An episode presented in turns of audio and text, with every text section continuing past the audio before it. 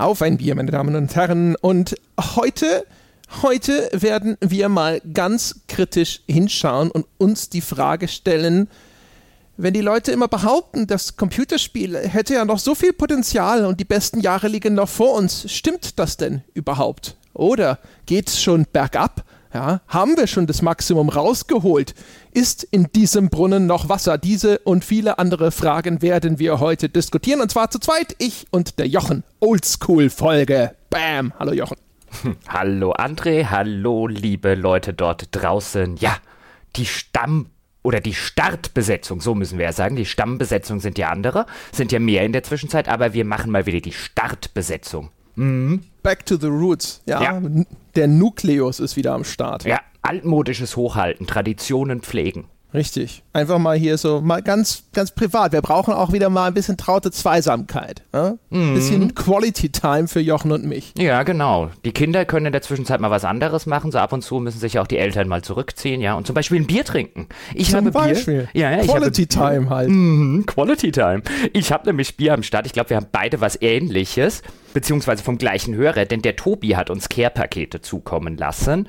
Und zwar, in meinem Fall ist es eine Bierlieferung, die dort äh, lautet Bierspezialitäten aus der Holledau, auch bekannt als Hallertau.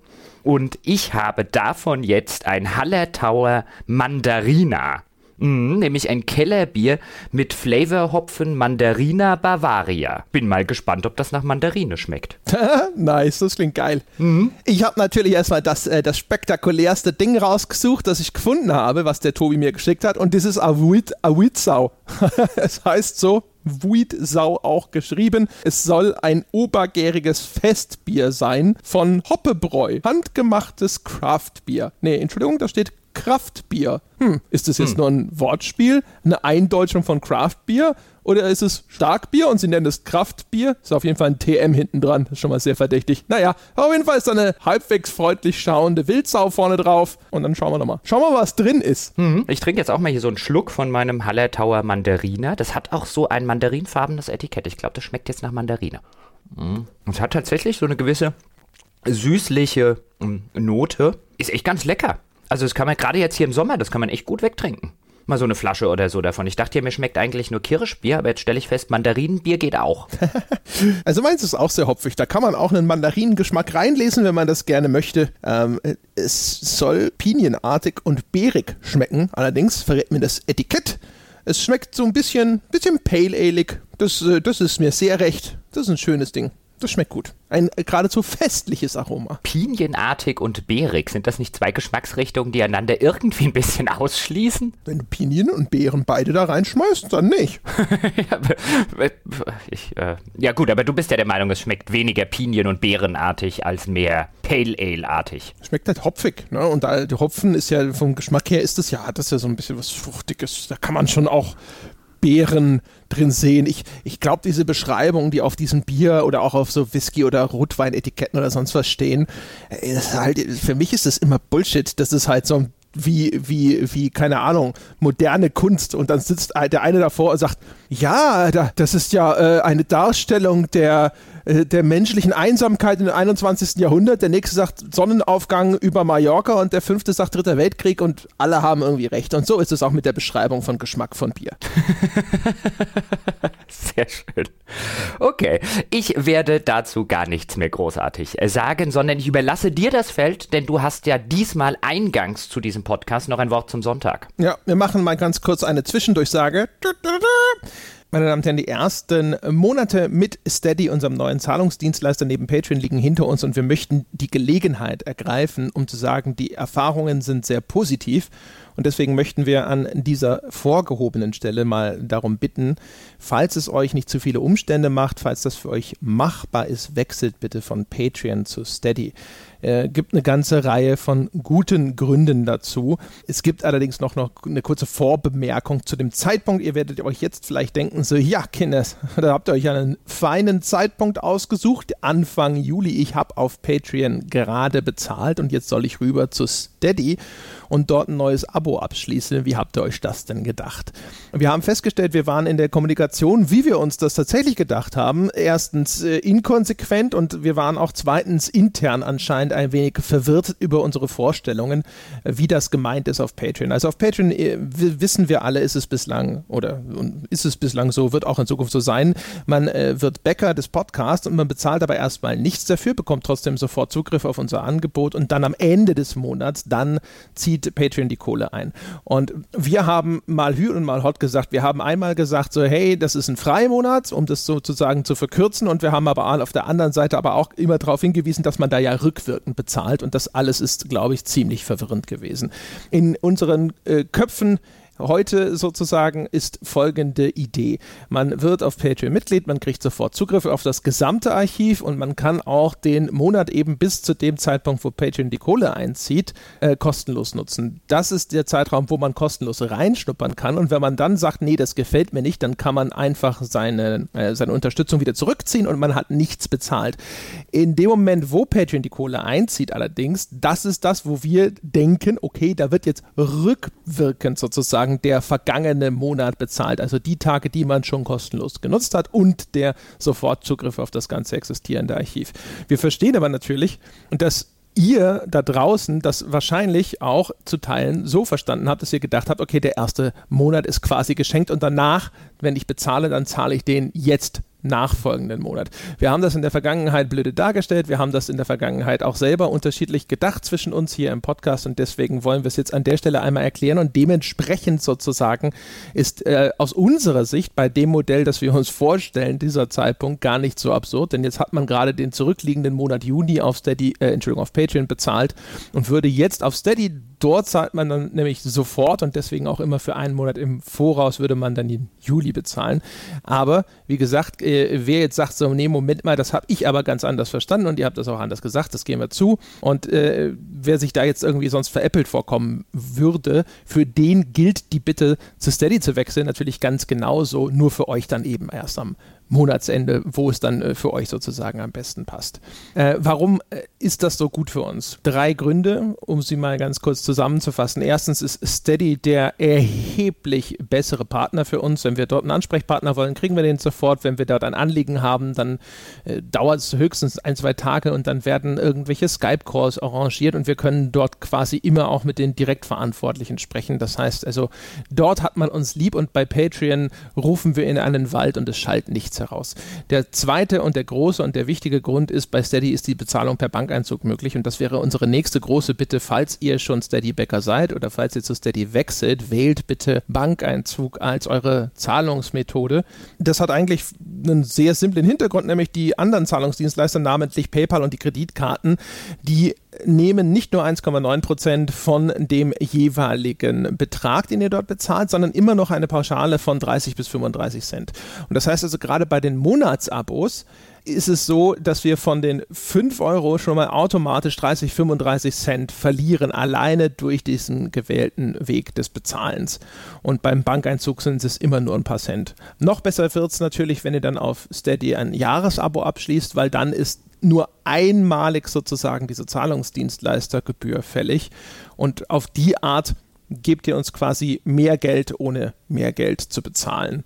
Das wäre super lieb von euch, wenn ihr euch also für Bankeinzug entscheiden könntet, sofern das für euch bequem machbar ist. Und der dritte Grund, der wird keinen überraschen, ist natürlich der Dollarkurs.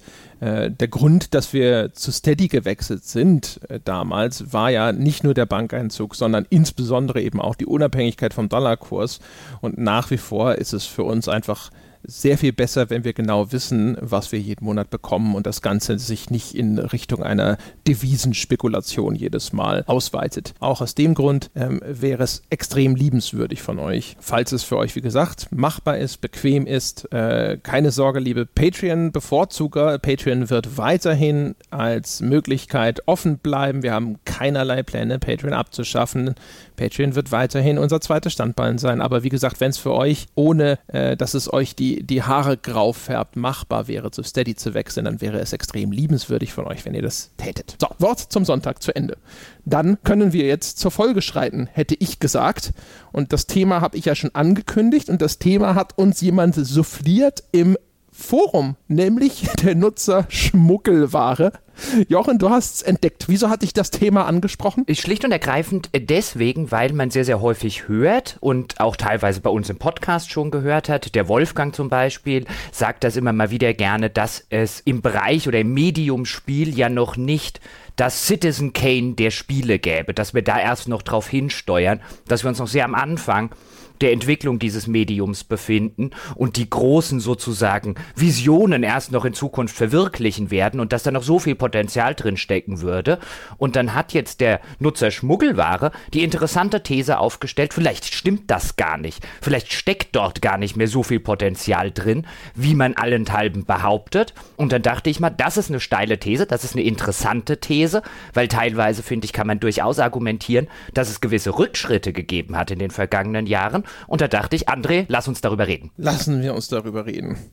Ja, ich glaube, das ist äh, wieder so ein Fall, das hatte ich, glaube ich, als erste Reaktion auch schon äh, gesagt, als wir das erstmal drüber gesprochen haben, wo es so ein bisschen drauf hinausläuft, sich erstmal vielleicht darauf zu verständigen, was denn damit gemeint ist überhaupt. Also was stellt man sich denn an Potenzial vor, das im Spiel noch drinstecken würde? vermute mal, so, so ein Minimalspotenzial wird man dem Medium vielleicht immer zugestehen. Die Frage ist halt immer nur, was, wie groß ist das Rad, das man dreht und dann je größer es ist, desto eher kommt der Widerspruch? Ich weiß nicht, ich glaube, wir sollten uns schon ein bisschen darauf fokussieren, dass es verschiedene Arten von Potenzial gibt. Wir können über das technische Potenzial reden, wir können über das narrative Potenzial reden, wir können über das Gameplay-Potenzial reden. Und auch da würde ich argumentieren, wenn wir das jetzt tun, werden wir irgendwann feststellen, dass alles miteinander in einer gewissen Wechselwirkung sich befindet und vielleicht bei dem Fortschritt des einen ein Rückschritt des anderen erfolgen kann. Was ganz interessant ist, weil wir stellen uns, glaube ich, durch dieses Potenzial des Mediums stellen wir uns so als eine,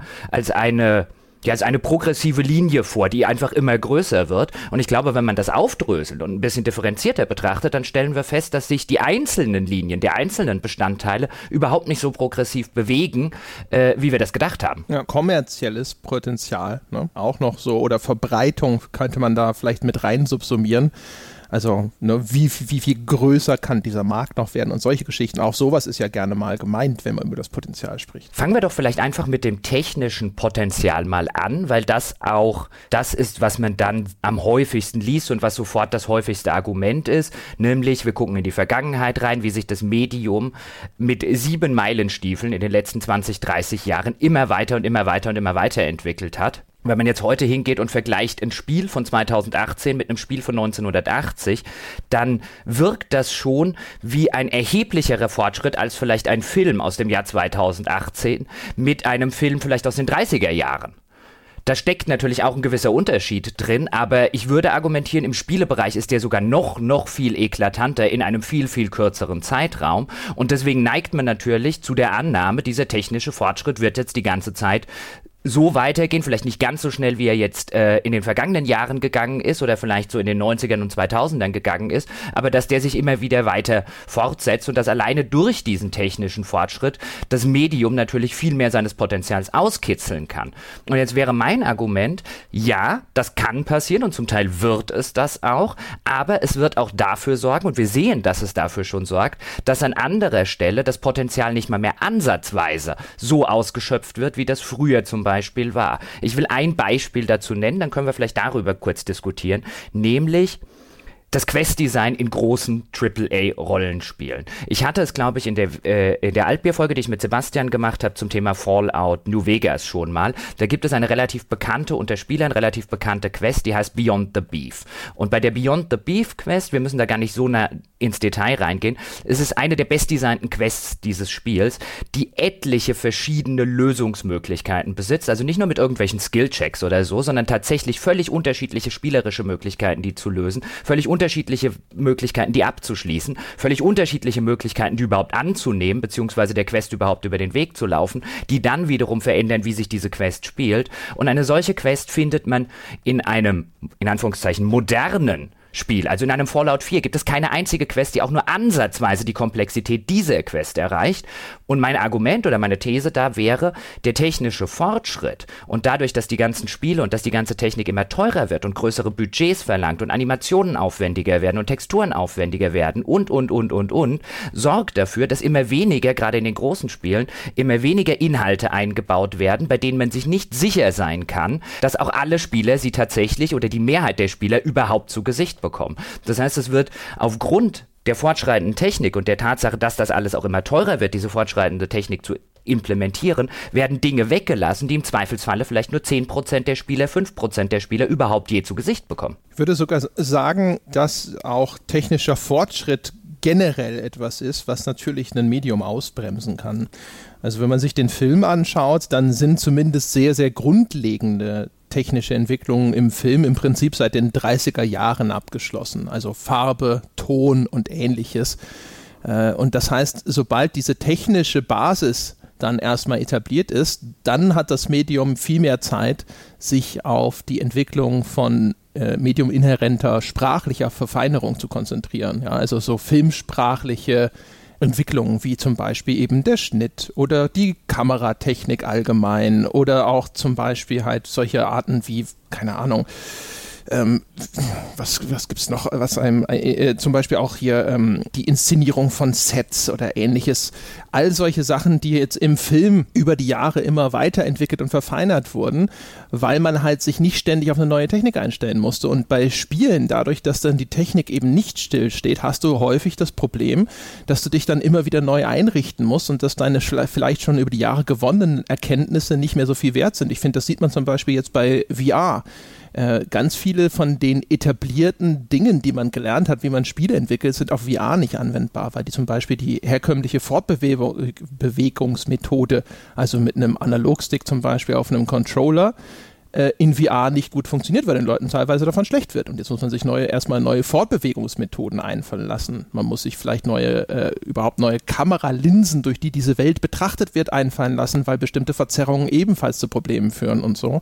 Also alles Sachen, wo man sieht, dass ein erheblicher technischer Fortschritt dazu führen kann, dass deine gewonnenen Erkenntnisse auf einmal nichts mehr wert sind und du wieder ganz wieder neue Dinge entwickeln musst. Das ist ein ausgezeichneter Punkt, glaube ich, der auch in der Diskussion häufig mal nicht zur Sprache kommt, wenn es dann, bleiben wir bei dem Thema VR, wenn es dann darum geht, warum setzen so wenige der großen Hersteller auf das Thema v äh, VR? Warum gibt es nicht ganz viele äh, exklusive VR-Spiele von, keine Ahnung, Bethesda, Electronic Arts, Ubisoft und wie sie nicht alle heißen? Warum behandeln die das alle relativ stiefmütterlich immer noch. Und dann wird ja gerne mal gesagt, ja, die haben zu viel, die scheuen das Risiko, da in den Markt zu gehen, sind noch nicht genug VR-Brillen verkauft und, und, und, und, und. Wo ich sagen würde, ja, das spielt bestimmt eine Rolle, aber es spielt bestimmt auch eine Rolle, dass ein Team, wenn jetzt ein Ubisoft-Team zum Beispiel an einem Assassin's Creed sitzt, wenn die jetzt ein explizites Assassin's Creed VR machen sollen, dann können die viele der Sachen, ihre ganzen Arbeitsabläufe, der ganzen Sachen, wie du es gerade gesagt hast, wie das gesteuert wird und so weiter. Auf diese ganzen alten Effekte können die nicht mehr zugreifen und fangen an vielen Stellen wieder von Null an, was das Risiko nochmal massiv erhöht und dann wahrscheinlich zu dem Punkt führt, dass keiner der Hersteller sagt, dass sie da so viel Geld reinstecken. Ja, im kleineren, und das ist dann vielleicht sogar so ein Wechselspiel zwischen äh, der kommerziellen Weiterentwicklung des Spiels und einer technischen Weiterentwicklung, sieht man sie mit dem aktuellen Flut an Open-World-Spielen wo man das Gefühl hat, okay, ähm, zumindest aus den Augen der großen Publisher ist Open World das lukrative Genre, da muss jeder hin. Aber auch was du zum Beispiel als mediumsinhärente Sprache zur Inszenierung gelernt hast in linearen Spielen, ist auf ein Open-World-Spiel nicht eins zu eins anwendbar, weil die Kontrolle zum Beispiel nochmal viel geringer ist und du vielleicht nochmal viel mehr dynamische Systeme hast. Das heißt, auch da alles, was Spieleentwickler vielleicht bis, keine Ahnung, Mitte der 2000er rum schon entwickelt haben, an Möglichkeiten, um über das Medium Geschichten zu erzählen, Dinge zu kommunizieren und so, wird nicht 100% eins zu eins jetzt auf diesen neuen Open-World-Trend anwendbar sein. Und auch da wird man dann halt wieder da sitzen und sich überlegen müssen, okay, welche neuen Ausdrucksformen müssen wir entwickeln, damit es jetzt in diesem Kontext alles vielleicht wieder besser funktioniert. Und wenn wir jetzt bei dem Beispiel der modernen Open-World-Spiele und der Schwämme, wenn wir sie so nennen wollen, bleiben würden und dann wieder zurückkommen auf das, was ich zum Beispiel eingangs gesagt habe, was halt einfach einfach so eine Verteilung von Ressourcen und von Kosten angeht, Jetzt hast du so ein modernes Open-World-Spiel und wir sitzen immer so davor und wir fragen uns und viele Spieler fragen sich, warum sind denn diese ganzen Nebentätigkeiten, die man da machen kann, warum sind denn die alle so trivial, warum sind das alles so langweilige Collectibles, warum sind die Quests 0815, geh dahin, fetche dies oder geh dorthin und töte irgendjemand anderen. Und dann sind wir wieder bei dem Punkt, dass, wenn das Ganze so teuer wird, wie das mittlerweile geworden ist, man halt bei allen optionalen Sachen hingeht und sagt, da stecken wir nicht die ganze Kohle rein, die uns zur Verfügung steht, beziehungsweise die ganze Kohle, die das ohnehin kostet. Da stecken wir die wenigste Kohle rein. Wenn wir dort auch noch Kohle reinstecken würden, wird unser Spiel nicht mehr 100 Millionen oder 50 Millionen kosten, sondern das Doppelte. Ja, und auch die, die ganze Darstellungsform hat sich verändert. Also wir haben das in der Besprechung von diesen klassischen Pen-and-Paper-Spielen, ich glaube in unserer Folge vor Urzeiten zu Pillars of Eternity damals haben wir das schon mal diskutiert. Ähm, in diesen Spielen wird sehr viel über Text gearbeitet. Und äh, die Leute, die blicken häufig zurück auf Spiele wie Baldur's Gate 2 oder sowas, das wird dann immer gerne genannt, und sagen, solche Geschichten in der Qualität werden heute gar nicht mehr erzählt. Und ähm, es wird übersehen häufig, dass einfach durch den Wechsel in der Inszenierungsform bestimmte Informationsebenen komplett wegfallen. Also in solchen frühen Spielen, Planescape Torment zum Beispiel, beschreibt dir häufig auch, wie ein Charakter riecht und ähnliches. Und heutzutage wo eigentlich der Standard ist, mit Sprachausgabe zu arbeiten, fällt diese Information weg, weil es nicht mehr irgendwo einen geschriebenen Text gibt, wo solche Informationen in einem Nebensatz auftauchen können. Und zweitens, die Anforderungen an sowas wie Voice Acting sind ganz andere. Du musst viel, viel, viel kürzere Erzählungen, also viel kürzeren Text machen, weil ansonsten sitzen die Leute davor und sagen, ich höre mir doch jetzt nicht immer fünf Minuten Palaver an, Kinder. Kommt auf den Punkt. Und wenn du jetzt schon ansprichst, so ein Pillars of Eternity zum Beispiel, weil jetzt könnte ja der ein oder andere sagen, Moment mal, es gibt doch noch moderne Spiele, die das so machen, wie du das jetzt vielleicht im Falle von Fallout New Vegas Vegas gemeint hast, Jochen. Es gibt doch noch die Divinity Original Sins, es gibt ja die Pillars of Eternities. Aber es gibt halt einen Grund, warum das A Indie-Spiele sind und warum die B immer noch auf die, in Anführungszeichen, äh, alte Infinity Engine damals von, von Black Isle Studios sozusagen aufbauen, warum die diesen Retro-Look haben und so weiter, weil du da nämlich genau diese ganze Komplexität vergleichsweise billig realisieren kannst. Dasselbe in einem Fallout, in einem The Witcher und so weiter und so fort würde horrend viel mehr Geld kosten. Der, die, nehmen wir an, du brauchst für eine, du brauchst für eine Quest, die komplex sein soll, brauchst du irgendwie zehn NPCs, sag ich jetzt einfach mal.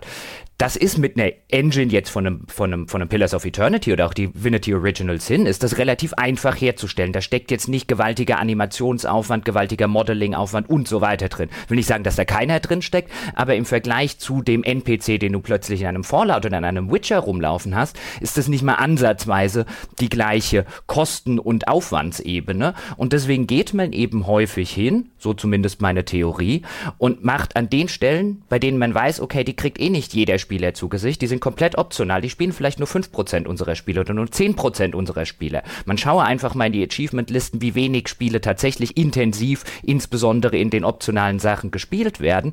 Da stecken wir dieses Geld schlicht und ergreifend nicht rein. Und das ist auch so, ein, ja, so eine Eigenart dieses Mediums, die dann in der Betrachtungsweise häufig unterschlagen wird. Im Gegensatz zu einem Film oder im Gegensatz zu einem Roman. Der Filmregisseur oder der Filmproduzent kann davon ausgehen, mein Publikum wird sehr wahrscheinlich, insbesondere im Kino, diesen Film von Anfang bis Ende gucken. Der Spieldesigner geht mit einer völlig anderen Herangehensweise an die Sache heran. Der kann nämlich nicht davon ausgehen, dass jeder Spieler alles, was der ins Spiel einbaut, je zu Gesicht bekommt. Sehr wahrscheinlich wird er nur einen Bruchteil dafür zu Gesicht bekommen. Und je teurer und je mehr Geld in diese Spieleentwicklung fließt, desto mehr sitzt selbstverständlich an der Studiospitze jemand und sagt, pass mal auf, es ergibt keinen Sinn, 5 Millionen irgendwo reinzustecken, was am Ende nur 5% unserer Spieler sind. Ja, also nur mal, äh, um das konkrete Beispiel nochmal aufzugreifen, wo du früher halt in einen Nebensatz in Torment reingeschrieben hast, dass da jemand ist, der halt äh, stinkt, weil er halt, keine Ahnung, seit 300 Jahren sich nicht gewaschen hat oder sowas das würdest du in einem normalen Spiel wahrscheinlich über eine Cutscene lösen müssen, wo dein Charakter irgendwie reagiert und die Nase rümpft, ja, ein bisschen sich Luft zufächelt oder sonst irgendwas. Also dieses, ich transportiere das einfach über zwei, drei Textzeilen, ist eigentlich weggefallen. Und die Kosten sind halt im Vergleich sozusagen unfassbar viel höher. Mhm. Äh, wahrscheinlich und es ist nicht mal zu provokant oder salopp ausgedrückt, der Satz, den hinzuschreiben, kostet wahrscheinlich 20 Cent. Extra eine Naserümpf-Animation einbauen zu lassen, beschäftigt wahrscheinlich einen deiner oder zwei deiner Grafiker für ein paar Tage. Ja, also unterschiedliche Disziplinen vielleicht sogar. Ne? Also wenn das alles Motion Captured ist, dann muss das erstmal von irgendjemandem in einem Motion Capturing Studio aufgenommen werden. Da brauchst du einen Actor, der das ausagiert, jemanden, der die ganze Technik bedient. Im Nachgang müssen diese ganzen eingefangenen Motion Capture Daten von irgendeinem Clean Cleanup-Artist nochmal sauber gemacht werden, dann muss es ins Spiel eingebaut werden an der richtigen Stelle. Vielleicht muss es sogar noch an irgendeiner Stelle geskriptet werden. Also der Aufwand, der hinter einem so simplen Vorgang steht heutzutage, der ist schon ganz äh, immens. Und ich sehe offen gestanden auch keine Möglichkeit, wie wir dort relativ schnell wieder rauskämen, zumindest jetzt eben in diesem AAA-Bereich, wo eben die Technik so weit fortgeschritten ist und auch genutzt wird. Äh, ähm, ich sehe eigentlich lediglich die Möglichkeit, dass irgendwann diese technischen äh, Fortschritte und diese ganzen technischen Prozesse, das ganze Sachen mit Animationen, die ganze Sache mit Texturherstellung und so weiter und so fort, dass die irgendwann so weit oder die Technik so weit ist, dass sich das Ganze automatisieren lässt, dadurch erheblich günstiger wird und dadurch wieder mehr Ressourcen und mehr Budget frei wird, um es auf andere Sachen draufzuwerfen, was allerdings dann sehr wahrscheinlich den Nachteil hätte, dass sehr, sehr viele Artists arbeitslos werden. Möglich. Ich meine, das ist halt Spiele, das Spiel so als Medium, wenn du da, also wenn du ein Spiel machst, hast du, habe ich das Gefühl, musst du halt vielleicht sogar mehr als in jedem anderen so einen Sack Flöhe hüten, weil du so viele Dinge unter einen Hut bringen musst. Also du hast halt einmal irgendwo klassische Filmerzählmechaniken, die in deinem Spiel vielleicht vorkommen. Du hast aber diese interaktive Komponente. Du hast außerdem in den allermeisten Fällen trotzdem noch Text. Man denke an die ganzen äh, Lore-Beschreibungstexte zum Beispiel, die in Spielen auch noch sehr häufig vorkommen und das Ganze auch noch ergänzen und sozusagen auch als optionale Vertiefung zur Verfügung stehen. Und erstens, du musst erstmal ein Team schaffen, das an all diesen Fronten Höchstleistungen bieten kann. Ja, also, dass ein Autor hat, der ein, zum Beispiel ein Autor, der gute Lore-Beschreibungen macht, ist nicht automatisch ein Autor, der auch gute Drehbücher schreiben kann für deine Cutscene. Das sind ganz unterschiedliche Anforderungsprofile. Ja, und der kann vielleicht auch nicht automatisch gute Dialoge schreiben, nur weil er gute Drehbücher schreiben kann. Und dann hab, hast du nicht automatisch einen guten Regisseur, der diese Cutscenes gut umsetzen kann. Du hast nicht automatisch gute Schauspieler, die diese Performance-Capture-Aufnahmen gut machen können. Selbst wenn du teure Schauspieler einkaufst, wahrscheinlich ist das auch nochmal ein sehr spezieller Skill, wie man daran sieht, dass jemand wie Andy Serkis heutzutage so bekannt geworden ist.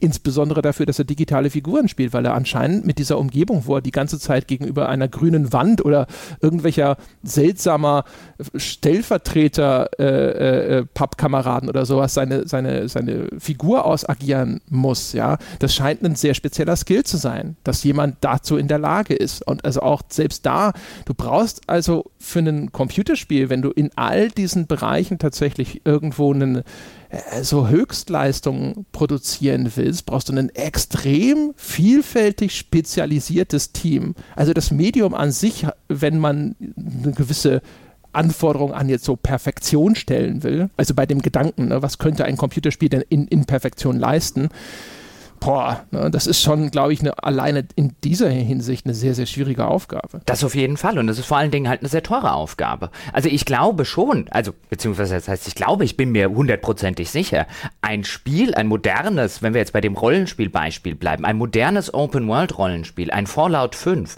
könnte Quests inszenieren, wie das frühere Fallouts gemacht haben.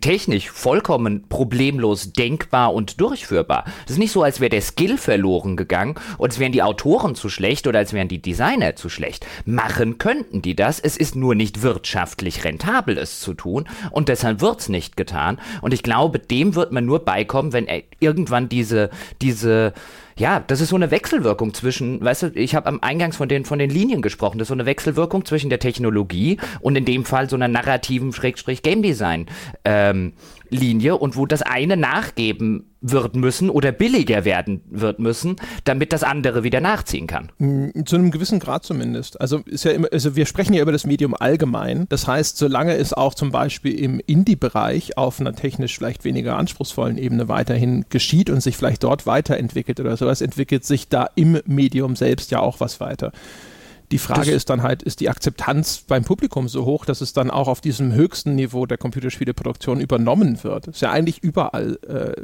nachzuverfolgen. Im Film kommen auch viele Impulse erstmal aus günstigeren Indie-Produktionen. Und wenn man das Gefühl hat, oh, das ist ja super, ähm, das äh, gefällt auch einem größeren Publikum, dann übernehmen teurere Produktionen sowas auch. Aber häufig, also auch im Film gibt es garantiert sehr, sehr viele hochgeschätzte Kunstwerke, die alles andere als äh, aus dem Blockbuster-Bereich sind. Das ist sicherlich richtig, aber auch da wird man dann sehr wahrscheinlich auch als großes Studio vor einer, vor einer finanziellen bzw. wirtschaftlichen Überlegung stehen, wenn man jetzt zum Beispiel, wie das in Ubisoft macht, sehr viel mit Open Worlds zum Beispiel hantiert und dann wird man schlicht und ergreifend sagen, können wir das wirtschaftlich? Hey, cooles Konzept, was die da unten sozusagen im Indie-Bereich haben.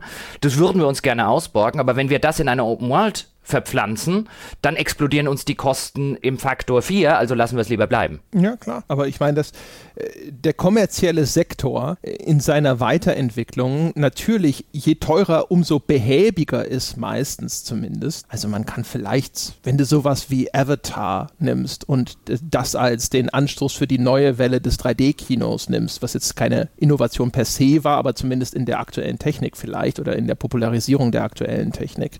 Das war ein riesen Blockbuster und der hat sich eine aktuelle neue publikumstaugliche Technik zunutze gemacht. Aber in den allermeisten Fällen, äh, solche Anstöße kommen ja auch nicht aus dem Bereich, wo ein extrem hohes Risiko gefahren wird, was die Investition angeht, weil man dann eben alle Risiken zu minimieren sucht, damit diese ganze Kohle nicht verbra verbraten wird. Und wenn wir dann auch nochmal, wenn wir beim technischen Fortschritt eine Runde bleiben, und jetzt haben wir vorher schon mal das Beispiel VR angeführt. Also man könnte ja in diese Richtung jetzt einfach mal weiterspinnen. VR, AR, also Augmented Reality und so weiter und so fort. Ich glaube offen gestanden nicht, dass sich diese äh, äh, Generation an VR den, den endgültigen Durchbruch sichert. Ja, das wird ja irgendwie jeder Generation von VR wird nachgesagt, aber jetzt ist es soweit und am Ende ist es doch nicht soweit. Ich glaube, auch in dieser Generation wird es nicht soweit sein, aber in irgendeiner der kommenden Generationen und der kommenden äh, äh, technischen Iterationen wird es irgendwann so weit kommen, dass sich ein, dass sich VR durchsetzt oder AR durchsetzt oder eine Kombination aus beidem oder beides. Das wird passieren und dann werden wir auf diese Generation der heutigen VR-Brillen drauf gucken, wie meine Nichte auf meinen Walkman aus den 80er Jahren guckt. Und wenn das aber passiert ist, und auch da spielt so ein bisschen diese Überlegung eine Rolle, hat denn ein Ubisoft, hat denn ein Electronic Arts, haben diese Unternehmen denn ein Interesse daran, dass das passiert?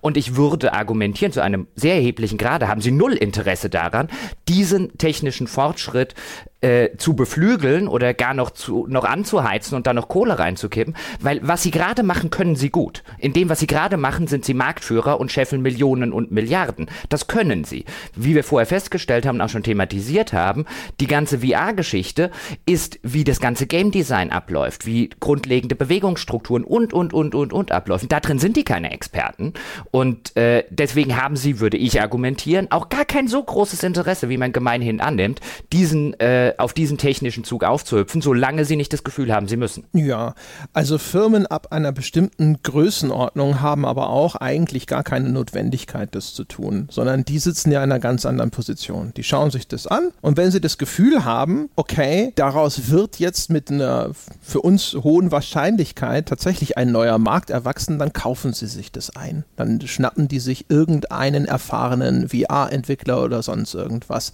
Das hat man ja bei den Technologiefirmen im Grunde Grunde genommen genauso schon gesehen. Also sobald Facebook anscheinend gedacht hat, dass aus der VR-Technik als Plattform was wird, haben sie für Milliarden Oculus eingekauft. Und das gleiche passiert auf der Softwareseite mit äh, VR-Entwicklern. Ich glaube, die ganzen VR-Softwareentwickler, die jetzt alle entstanden sind, setzen sicherlich auch vielleicht zu einem Teil darauf, dass sie ihre Spiele verkaufen können. Aber ich glaube, viel mehr von denen setzen darauf, dass sie hinterher hoffentlich irgendwann aufgekauft werden und haben ihren Venture Capital-Gebern schon skizziert, was das für ein geiler Exit wird, wenn EA hinterher dringend VR-Kompetenz einkaufen muss. das kann ich mir auch sehr, sehr gut vorstellen, ja. Sehr, sehr gut. Was meinst du? Glaubst du, wir kriegen noch was VR-mäßig? Dann hätten wir die Frage auch mal im Podcast behandelt.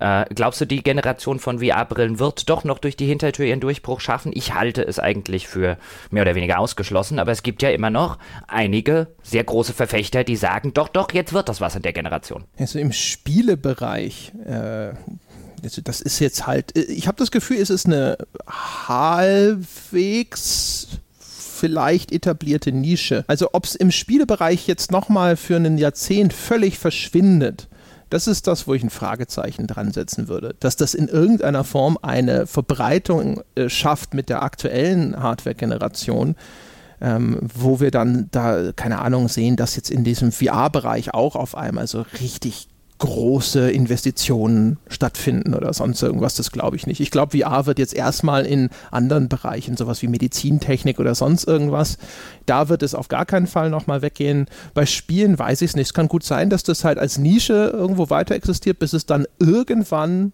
meiner Meinung nach beinahe unweigerlich dort auch was Größeres wird. Ähm, es kann aber auch gut sein, dass das jetzt erstmal noch wieder ein paar Jahre von der Bildfläche verschwindet, weil äh, ich, es gibt halt einiges an technischen Voraussetzungen oder auch am Umgang mit der Technik, die erst noch geschaffen werden müssen, damit das wirklich mehr als diese paar Millionen Early Adopter jetzt hinterher äh, sich zulegt. Ja, das glaube ich auch. Und man muss außerdem mal abwarten. Ich könnte mir gut vorstellen, dass Sony auch bei einer PlayStation 5 zum Beispiel und auch Microsoft in der nächsten Generation sagen, wir verzichten auch da erstmal wieder wieder auf VR. Und dann ist das ein großer Schlag für die aktuelle, moderne Generation, aber noch kein Todesstoß irgendwie für die Zukunft. Ich könnte mir allerdings auch vorstellen, dass Sony und Microsoft nochmal probieren, es zu forcieren. Also ich glaube, da hängt viel von deren Zahlen und Prognosen hinter den Kulissen ab. Microsoft war ja jetzt schon sehr halbherzig. Ne? Die haben eine Kooperation mit, ich weiß, haben sie mit Oculus, haben sie, glaube ich, kooperiert oder so. Und das war ja das war nichts Halbes und nichts Ganzes. Die einzigen, die wirklich was mit VR gemacht haben, ist Sony mit PlayStation VR. Da kann ich mir schon vorstellen, dass sie vielleicht nochmal einen Versuch wagen mit der nächsten Konsolengeneration. Es ist gut gestartet. Ich glaube, die Verkaufszahlen insgesamt, haben sie gesagt, sind hinter ihren Erwartungen dann zurückgeblieben.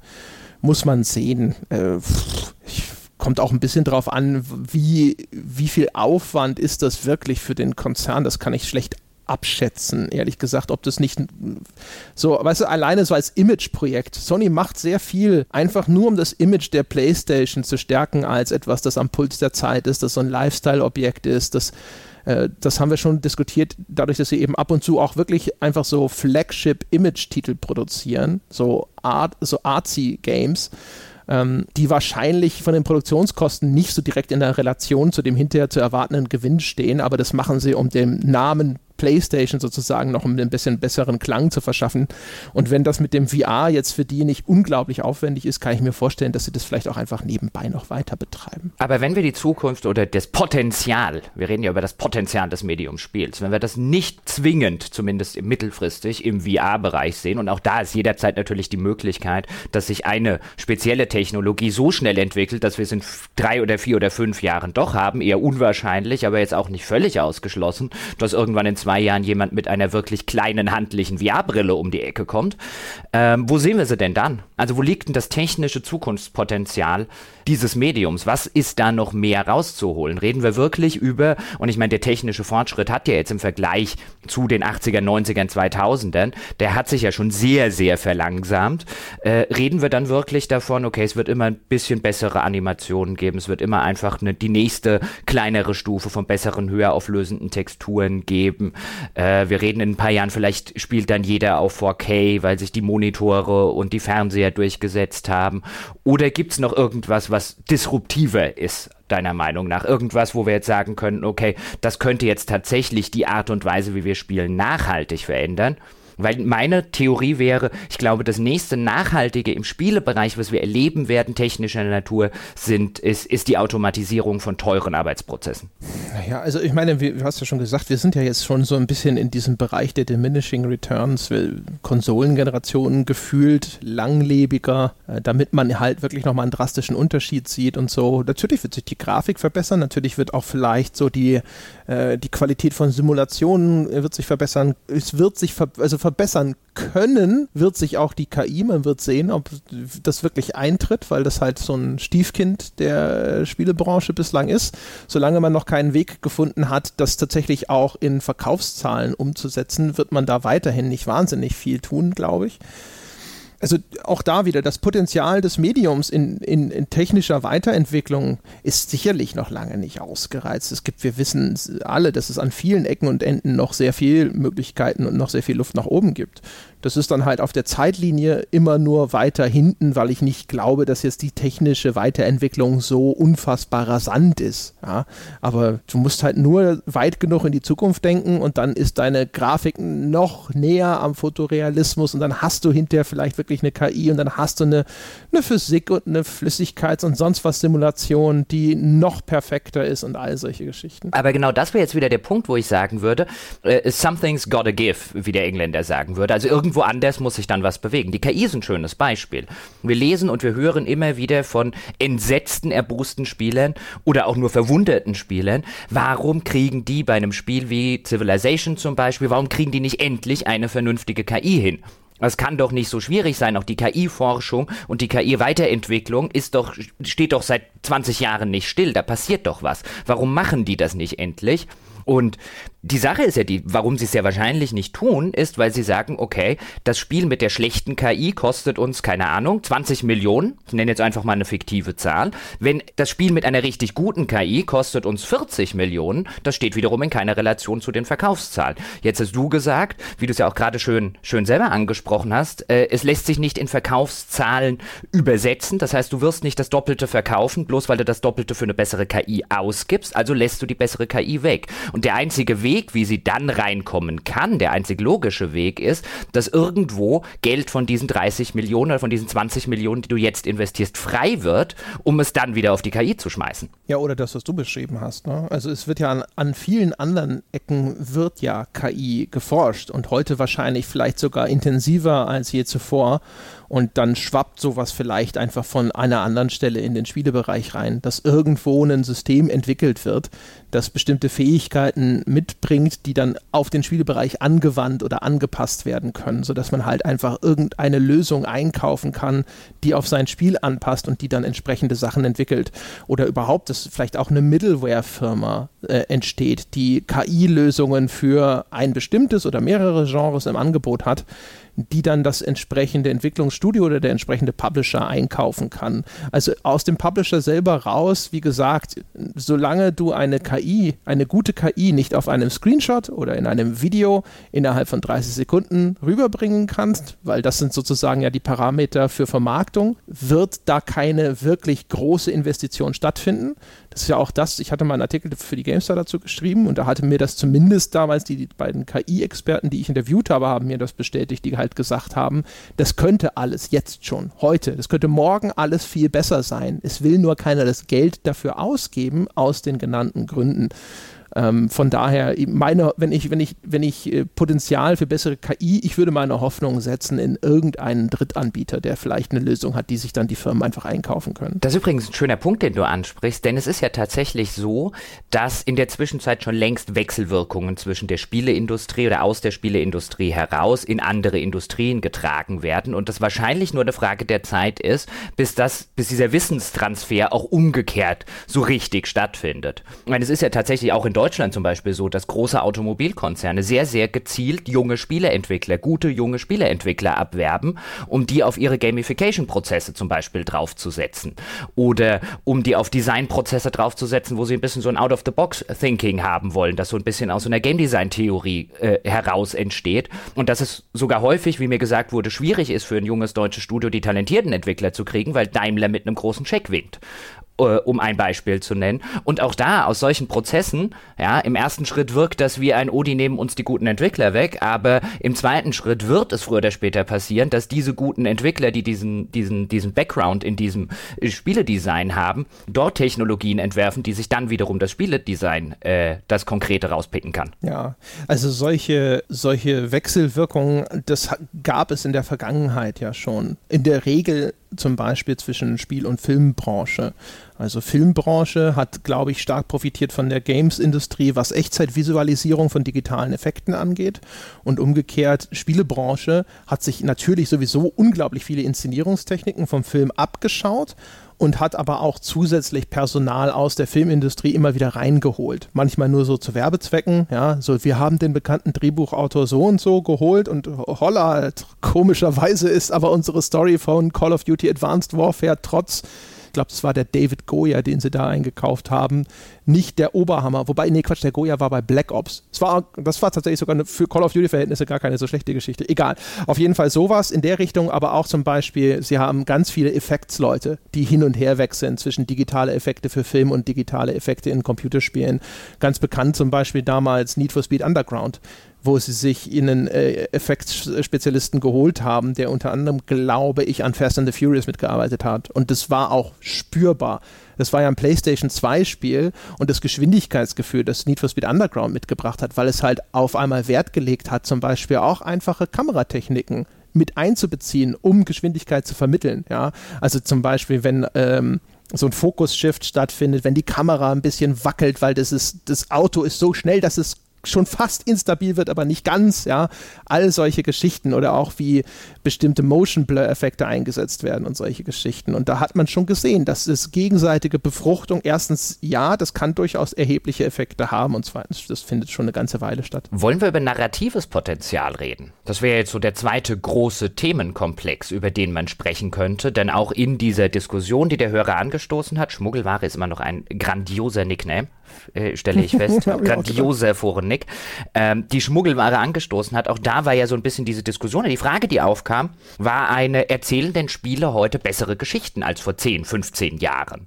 Und da würde ich sagen, nein, nicht zwangsläufig, in manchen Bereichen schon, in anderen wahrscheinlich oder möglicherweise sogar schlechtere, weniger komplexe, weniger vielschichtige als vielleicht vor 15 Jahren. Also man kann da definitiv die Positivbeispiele ähm, herauspicken, die häufig so aus einem Indie-Bereich rauskommen. Ich meine, über What Remains of Edith Finch haben wir sehr äh, häufig schon und sehr intensiv schon gesprochen, was für mich so eins der Vorzeigenarrativen Erlebnisse ähm, des modernen Mediumsspiel ist, weil es Geschichten, mehrere Geschichten auf eine Weise erlebbar macht und auf eine intensive Weise erlebbar macht, wie es das in keinem anderen Medium so möglich wäre.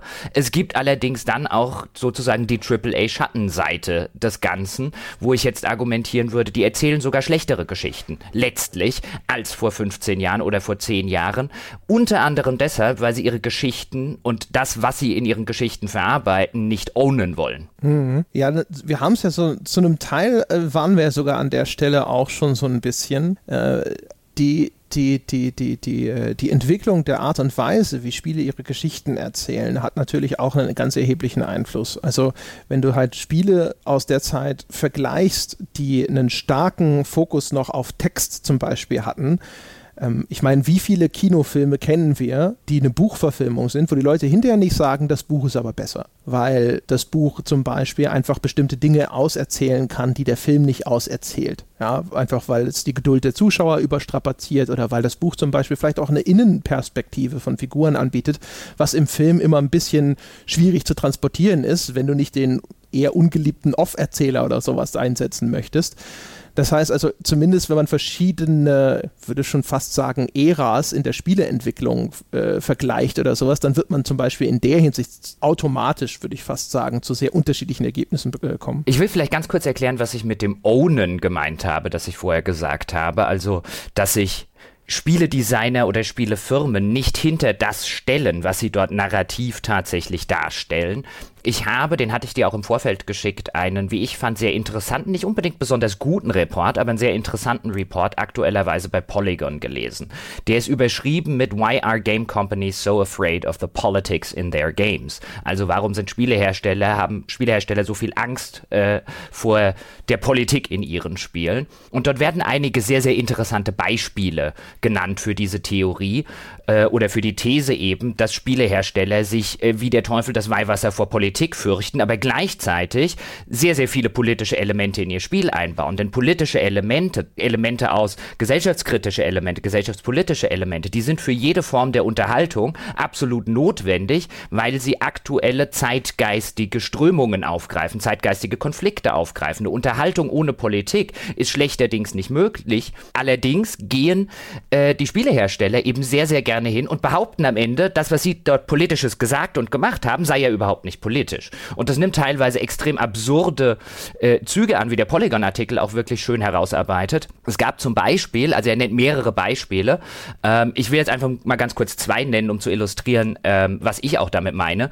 Äh, eins der Beispiele, die genannt werden, ist von dem neuen Deus Ex, also Mankind Divided, wo Square Enix bzw. auch die Entwickler sich hingestellt haben und vehement verneint haben, dass es in ihrem Spiel in irgendeiner Form um Politik ginge. Gleichzeitig aber ständig den Begriff im Marketing der Apartheid benutzt haben. Wir kennen das, kam damals insbesondere aus äh, dem südafrikanischen Apartheidsregime, wo damals eine strenge äh, Rassensegregierung stattgefunden hat, mit äh, teils extrem unmenschlichen Verhältnissen, mit Gewalt, mit Unterdrückung, mit Tyrannei gegenüber den Schwarzen in dieser Apartheids, äh, in diesem Apartheidsstaat. Und diesen Begriff borgt sich Deus Ex Thanks. Aus und auch in ihrem Marketing, sie reden da nämlich von Mechanical Apartheid, den borgen sie sich aus mit all den Implikationen, die drin sind. Das heißt, die wollen den politisch aufgeladenen Begriff und das ist auch völlig okay, den politisch auf, äh, äh, aufgeladenen Begriff zu nehmen. Und dann gehen sie aber hin und sagen, wir wollen aber keinen Kommentar abgeben über Apartheid. Da war sich ein Game Designer tatsächlich nicht zu schade, sowas Blödsinniges zu sagen wie ein, hey, wenn du, wir, wir wollen keine Seite einnehmen. Wenn du Apartheid scheiße findest, ist es super. Wenn du sie toll findest, ist es auch super. Was für eine bescheuerte Idiotie. So denkt der ja nicht wirklich.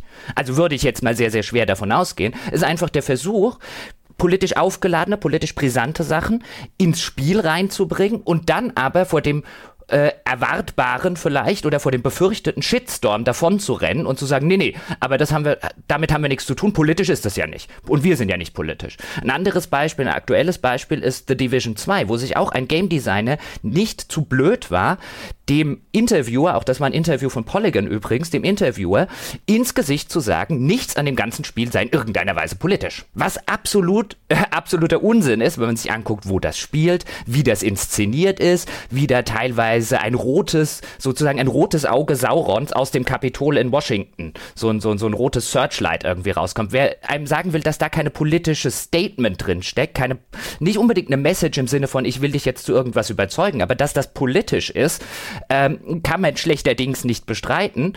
Und bei den Spieledesignern, mir fällt dann immer dieses englische Wort, das kam, kommt zumindest aus, äh, äh von der CIA aus den 60er Jahren, der Plausible Deniability ein.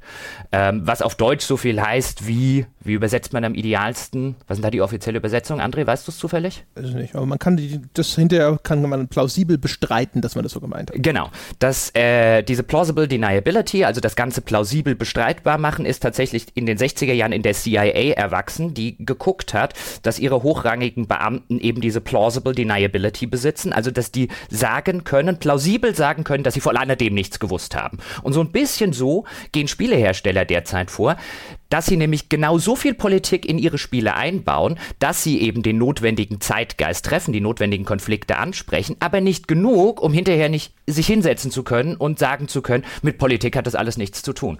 Ich meine, David Cage hat allen Ernstes behauptet, dass in einem Spiel wie Detroit sämtliche realweltlichen Parallelen nur im Auge des Spielers lägen. Na, er wollte kein politisches Statement machen. Am Arsch die Räuber wolltest du nicht. Ja, also die, äh, wir haben das selber in unserer Folge zu Far Cry 5 ja im Grunde genommen auch schon gleichlautend konstatiert, ja, dass offensichtlich der Versuch gemacht wird, aktuelle zeitgeistliche Themen, Strömungen und ähnliches zu instrumentalisieren, um so ein Spiel aufzusatteln auf das, was jetzt sozusagen die Leute vielleicht gerade bewegt, um das Spiel vielleicht dann eben auch so ein bisschen hip, ja, und am Puls der Zeit erscheinen zu lassen. Ubisoft macht das ja generell ganz gerne, auch schon bei Watch Dogs, dieser Verlust der Privatsphäre und ähnliches. Und dann stellt man hinterher leider fest, dass diese Spiele das tatsächlich eigentlich sogar vorwiegend nur fürs Marketing instrumentalisieren, weil sie dazu ins insgesamt wenig zu sagen haben, äh, ihre Entwickler dann hinterher auch meistens, jetzt weiß ich nicht, ob das auf den Fall Watch Dogs zutrifft oder so, aber meistens bestreiten, eine Aussage äh,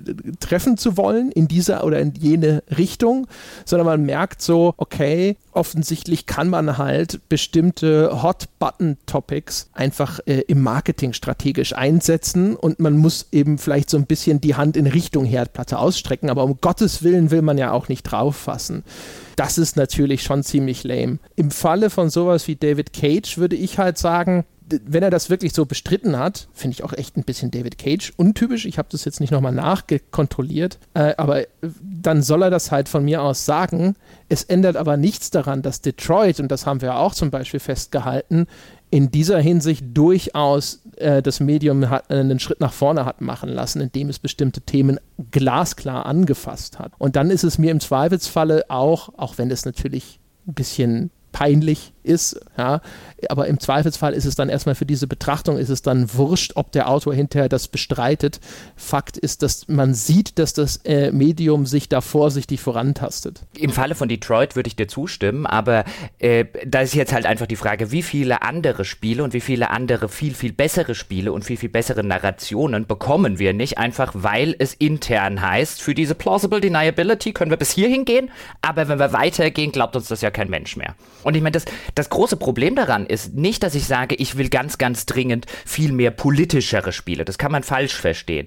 Im Sinne von einem, und das gibt ja auch diese heutige Bewegung, bleibt mir mit eurer Politik aus den heutigen Medien und Spielen raus, was insofern eine dämliche Bewegung ist, weil es schon immer Politik in Spielen, Filmen und so weiter gab. Und mein, heute sitzen tatsächlich Leute da und sagen, ich will wieder Spiel, äh, Filme zurück, wie früher irgendwie die alten Star Wars Filme. Die konnte man einfach gucken, die waren unterhaltsam, die waren spannend und da gingen sie mir nicht die ganze Zeit mit ihrer Politik auf und sagt, doch, tun sie. Die alte Star Wars Trilogie steckt voller politischer Anspielungen. Und George Lucas hat das, hat damals auch keine Probleme gehabt, das zu sagen, dass eben zum Beispiel Palpatine zu einem relativ erheblichen Teil auf Richard Nixon basiert. Dass eben der Vietnamkrieg und das Trauma des Vietnamkrieges und im Zuge des Vietnamkrieges dann durch die äh, äh Politik von Richard Nixon so die Unterhöhlung der Demokratie, dass all das sich in der Original Star Wars Trilogie an vielen, vielen Stellen wiederfindet. Damals hat man vielleicht in einer Zeit gelebt, als man die früher geguckt hat, in der man eine sehr kleine Filterblase, eine sehr kleine analoge Filterblase besaß und vielleicht irgendwie im Freundeskreis halt einfach diese politischen Anspielungen nicht gesehen oder erst gar nicht thematisiert hat. Heute im Internet äh, findet das natürlich auf einer ganz viel anderen und viel breiteren Öffentlichkeit statt. Aber was wir nicht brauchen, sind Spiele, die äh, weniger Politik haben. Eigentlich brauchen wir Spiele, die mehr Politik haben, weil dadurch entstehen interessantere Narrationen.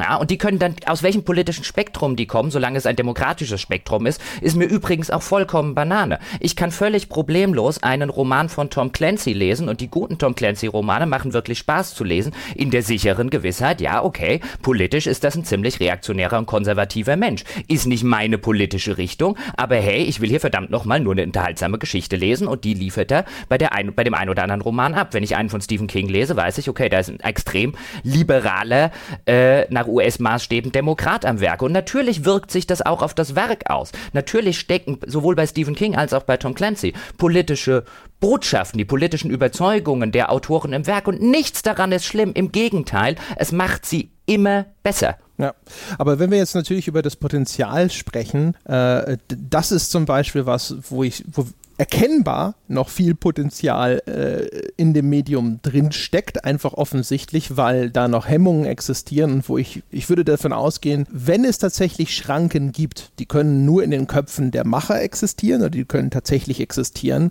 äh, in puncto gesellschaftliche Akzeptanz zum Beispiel, um solche Themen anzufassen oder damit solche Themen hinterher auch Spiele verkaufen können in ausreichendem Maße und so weiter und so fort. Das wird zumindest analog zu den anderen Medien meiner Meinung nach zu 100 Prozent werden diese Schranken fallen. Ob sie dann hinterher tatsächlich auch davon Gebrauch machen im AAA-Segment, das ist eine ganz andere Frage. Das sehen wir jetzt auch nicht beim Film, dass jetzt jede Woche irgendein Film mit einer etwas tiefer gehenden Message rauskommt. Äh, aber ansonsten, ich würde sagen, in der Hinsicht ist absehbar, dass das Potenzial sich nur noch mal deutlich vergrößern wird. Ich meine, im Film hast du auch Jahrzehnte gehabt, da durften sie keine Toiletten darstellen, keinen Kuss richtig darstellen und sowas und auch all diese Schranken sind dort gefallen genauso. Ja, wobei man allerdings sagen muss, dass sie im Filmbereich analog jetzt zum Spielebereich auch wieder hochgezogen werden, zumindest teilweise. Ähm, ich würde immer noch argumentieren, dass der Filmbereich da wesentlich weiter ist, als die Spiele das sind, aber dort werden die alten, scheinbar gefallenen Schranken gerade durchaus an manchen Stellen auch wieder, wieder aufgezogen und die Grenzposten kehren zurück sozusagen. Man gucke sich das an, ich glaube, der Disney Disney-Chef hat vor dem letzten Star Wars-Film äh, äh, war sich auch nicht zu blöd, ja, zu sagen, in der Hoffnung, dass er bloß diese ganze Leave Your Politics Out of My Movies Fraktion bloß nicht auf Star Wars draufhüpft, bloß keinen Shitstorm generieren, war sich nicht zu blöd und zu sagen, in dem ganzen Film steckt keine politische Botschaft. Bullshit! Das sagen ja sogar deine Schauspieler und deine Regisseure, dass da politische Botschaften drin stecken. Natürlich stecken da welche drin, du Idiot. Wobei er wahrscheinlich kein Idiot ist, sondern einfach nur ein Feigling. Genauso wie viel zu viele Spielehersteller in dieser Hinsicht narrative Feiglinge sind. Das sind künstlerische Feiglinge und diese Feigheit vor dem eigenen Medium, die hält das Medium mehr zurück, zumindest auf narrativer Ebene derzeit, als das jede, äh, als das jede, jede, äh, jede Technik und so weiter tut. Also gerade da, wenn diese Schranken fallen würden und die Leute kein Problem damit haben, sondern sogar die künstlerische Integrität besitzen und zu sagen, ja, in meinem Spiel ist auch Politik drin. Das bedeutet nicht, dass das eine komplette politische Botschaft sein muss. Das ist so dieses völlige Falschverständnis von Politik in irgendwelchen Medien, sondern ja, es ist dann halt ein Spiel über amerikanische Politik. Und wenn dich amerikanische Politik nicht interessiert und du willst als Shooter spielen, spielst als Shooter. Ja, wobei man umgekehrt sagen muss, dass genauso von Marvel äh, jetzt äh, Black Panther kam und das ist ein Film, der über was seine politischen Botschaften anging, da haben die überhaupt keinen Hehl draus gemacht und das ist ja auch Disney. Ja, ja, das wäre, da, da müsste man sich wahrscheinlich mal genauer angucken, es würde sich wahrscheinlich sogar rentieren, warum Disney bei, bei Star Wars so viel Angst hat, ja, und gleichzeitig äh, sowas wie Black Panther macht. Auch ja, dafür wird es Gründe IP geben. versus mhm. etablierte IP, I, I, mhm. IP. Ich meine auch bei den äh, Star Wars Sequels, die sie jetzt rausgebracht haben, ähm, es würde mich nicht überraschen, wenn zum Beispiel die Entscheidung zu sagen, wir besetzen diese neuen Star Wars-Filme mit einer weiblichen Hauptfigur und wir haben einen schwarzen Schauspieler in einer prominenten Position, dass das eine reine Marktforschungsentscheidung war und dass das null mit tatsächlicher Politik zu tun hatte. Dass daraus hinterher allerdings in der Lesart der Öffentlichkeit durchaus auch eine dem Zeitgeist entsprechende Interpretation und eine Aussage wird oder sowas, das ist dann, da ist dann Disney in der gleichen Situation wie ein Ubisoft und sonst was, die dann dann sagen, da steckt überhaupt keine politische Botschaft drin in dem, was sie tun. Ja, aber man stelle sich das mal wirklich im Filmbereich vor, dass sich ein bekannter Regisseur hinsetzt, äh, sich zum Vorbild sowas wie zum Beispiel die Apartheid, bleiben wir doch dabei, macht einen Film, in dem es zentral auch um Apartheid geht und stellt sich danach hin vor ein versammeltes Publikum auf irgendeiner Con, in irgendeiner Pressekonferenz und sagt allen Ernstes, ich will keine Aussage über Apartheid treffen. Wenn Sie den Film gucken und am Ende Apartheid super finden, dann ist das toll. Ja, dann haben wir erreicht, was ich, dann habe ich erreicht, was ich haben wollte. Das kann ich mir halt nun wirklich beim besten Willen nicht vorstellen. So dumm ist keine. Im Spielebereich ist das normal.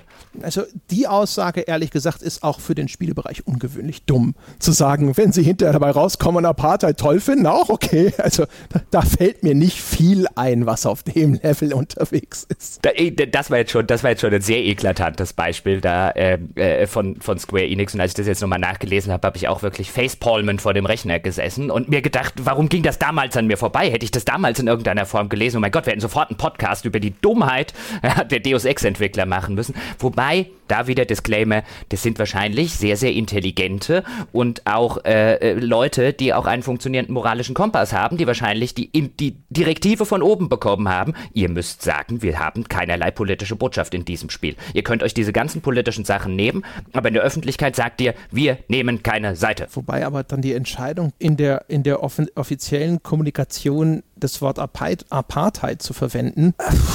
Also das ist tatsächlich was, da würde ich echt gerne mal mit den Verantwortlichen sprechen äh, und deren Perspektive erfahren, warum sie glauben, dass das passt. Wobei eigentlich im Grunde genommen, also das, das, das Ding ist ja auch, wenn man sich den Spielebereich so ein bisschen anschaut, vielleicht legt die Historie, die bisherige Historie ja schon auch irgendwo nahe, dass man mit so einem Bullshit durchaus durchkommen kann. Ich habe das ja auch schon ein paar Mal, also ich glaube in unserer ersten Besserwisser-Folge, das war eine von den Sachen, die ich Paul damals gefragt habe, als wir über PR gesprochen haben, ob denn diese Strategie einfach mal äh, erkennbaren Bullshit zu behaupten, dabei zu bleiben und die Sache auszusitzen, ob das denn tatsächlich eine tragbare PR-Strategie sei.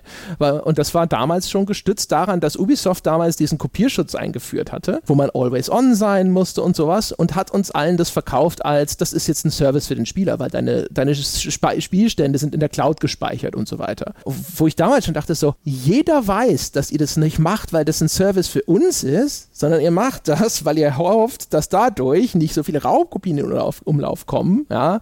Äh, und jetzt, weißt du, das war, ist so ein Fall von piss mir nicht ins Gesicht und behaupte, es regnet. Ja? Und aber offensichtlich funktioniert sowas in der Spieleindustrie schon seit Jahrzehnten. Oder es wird aus irgendeinem anderen Grund immer wieder der gleiche Versuch unternommen. Es ist ja, um das jetzt einfach nur mal ganz kurz auch wörtlich zu, äh, mit einem Zitat zu belegen, also es geht ja eben ähm, bei, bei Deus Ex Mankind Divided um so eine, wie Sie es nennen, Mechanical Apartheid. Ähm, sozusagen, dass die, die Augmentierten ähm, abgeschottet werden von dem restlichen, äh, von der restlichen Gesellschaft, also die Menschen, die mit, äh, mit, mit Augmentierungen sozusagen erweitert oder degeneriert wurden, je nachdem, auf welcher Seite man dann steht. Und äh, dazu sagt einer der Game Designer, und jetzt zitiere ich, We never say in the game if we're if we're on one side of the debate or another. If you think they, also die Augmentierten, deserve it, that's perfect. If you don't think they deserve it, that's perfect. Das ist, wäre natürlich, wenn er diesen Begriff nicht benutzt hätte, ja, im Kontext seines Spiels vielleicht ja, äh, tragbar. Das Blöde ist halt natürlich, wenn du anfängst, sowas auch noch Apartheid zu nennen, dann äh, hast du so viele Konnotationen hinten dran, dass diese Aussage extrem schwierig wird. Ich habe Deus Ex nicht mehr genau im Kopf, äh, deswegen kann ich nicht sagen, ob es nicht vom Spielkontext her auch schon ohnehin sehr schwierig ist. Ich nehme mal an, ja, weil man ja auf Seite der Augmentierten spielt. Aber ja, merkwürdig, aber naja. Ja, aber auch da ist noch halt viel Potenzial. Ja, genau. Ja, dass die Unternehmenskommunikation im Spielbereich kann noch unfassbar viel besser werden. Das ist, das ist aber wirklich, finde ich, halt so ein wirklich schönes Beispiel für die künstlerische Feigheit dieses Mediums ähm, und, und seine, seine Designer auch, die sich da vor den Karren sparren lassen, aber insbesondere natürlich bei den Studios, die den Geldhahn auf- oder zudrehen, wo du halt schlicht und ergreifend sagen äh, musst, das Medium wird sich narrativ erheblich weiterentwickeln ja, sobald diese Schranke fällt und auch der Künstler tatsächlich intellektuell redlich in die Diskussion um sein eigenes Kunstwerk einsteigen kann. Ich will jetzt ja nicht behaupten, dass das unbedingt nötig ist für das Kunstwerk. Man kann ein David Cage-Spiel auch rezipieren, ohne jemals von David Cage gehört zu haben, was er damit denn eigentlich meinte. Und ich halte es für die Interpretation, du weißt es ja, bin ja da ein Anhänger der Autor ist Tot-Theorie, auch für völlig unerheblich, was er meinte. Aber in einer breiten Öffentlichkeit, für eine breite Diskussion in einer breiteren Öffentlichkeit ist, nicht im Elfenbeinturm der Interpretation. Wenn da der Künstler die ganze Zeit nur Bullshit von sich geben muss und behaupten muss, irgendwelche Dinge, die klar politisch sind, seien ja überhaupt nicht politisch, dann wird sich das Medium Narrativ auch nicht weiterentwickeln, weil überhaupt gar nicht die, die, die Debatte um irgendwelche Narration in Spielen sich weiterentwickeln kann. Das ist, das ist letztlich ist das eine Form von, letztlich ist es eine Form von kreativer Zensur, die hier stattfindet, von kreativer Selbstzensur. Wobei man schon, also man muss ja unterscheiden zwischen dem, was in dem Medium dann tatsächlich passiert und diesen Aussagen. Also in dem Medium passiert ja ganz offensichtlich schon viel mehr, als dann in diesen Aussagen eingestanden wird. Deswegen entsteht ja überhaupt dieses merkwürdige, diese kognitive Dissonanz zwischen dem, was man als Spieler beobachtet und dem, was dann hinterher der Autor oder der Publisher behauptet, was da angeblich drin oder nicht drin steckt. Das ist richtig, aber auch da muss man aufpassen, dass man nicht eben sagt, ja, ja, das erzählen die nur, aber die Spiele machen es ja trotzdem, sondern man sollte die Frage stellen, wenn die dürften, was sie wollten, denn nochmal ganz explizit, ich glaube, dieser Deus Ex-Designer, den ich zitiert habe, das ist kein Vollidiot und ich glaube auch nicht, dass sein Moralkompass notwendigerweise am Arsch ist. Was hätte der denn mit dem Spiel machen können, wenn er gedurft hätte? Weißt du, wie weit, wie weit können sie tatsächlich gehen mit diesen Motiven, die sie gerne benutzen wollen? Und an welcher Stelle sagt dann oben einer vom Studio, ho, ho, ho, ho, ho, bevor wir das Fass aufmachen, lass es. Ja, klar. Also wie gesagt, sobald halt das Risiko sehr groß ist, wird es sicherlich zu einem Hemmschuh zum Beispiel für alles, was in irgendeiner Form riskant ist. Und dazu gehört es ganz sicherlich auch dann ein Teil des möglichen Publikums durch eine klare und auch noch eingestandene politische Linie zu verschrecken. Aber man umgekehrt habe ich das Gefühl, zumindest man sieht immer wieder in Spielen, dass sich das abzeichnet. Und das ist zum Beispiel ja eigentlich auch gefühlt eine neuere Entwicklung. Also das Schlimme ist so ein bisschen, wenn man diesen Polygon-Artikel betrachtet, dass man in Zweifel ziehen muss, ist das eine Entwicklung, die passiert, weil der künstlerische Drang dieser Studios so langsam sich auf der Oberfläche abzeichnet. Also sitzen da diese Leute und die wollen eigentlich irgendeinen künstlerischen Ausdruck von Belang und von mit einer mit einem Bezug zu aktuellen Ereignissen erschaffen und bislang hält man sie sozusagen zurück, ja, so wie so keine Ahnung den den betrunkenen Kumpel in der Bar, ja, nein, du schlägst dich nicht mit ihm, ja? oder ist es halt wirklich nur eine Marketingmasche und dahinter steckt aber nicht der gehemmte Künstler, der noch viel mehr machen wollen würde, wenn man ihn nur ließe, sondern das ist halt eigentlich alles nur so ein äh, abgekartetes Spiel, so nach dem Motto, so hey, aktuell äh, reden alle über Dingsbums, das können wir jetzt hier so ein bisschen anschneiden, ne? aber denkt dran, nur bis an die Linie, aber nie drüber. Ich glaube, es ist eine Mischung aus beidem.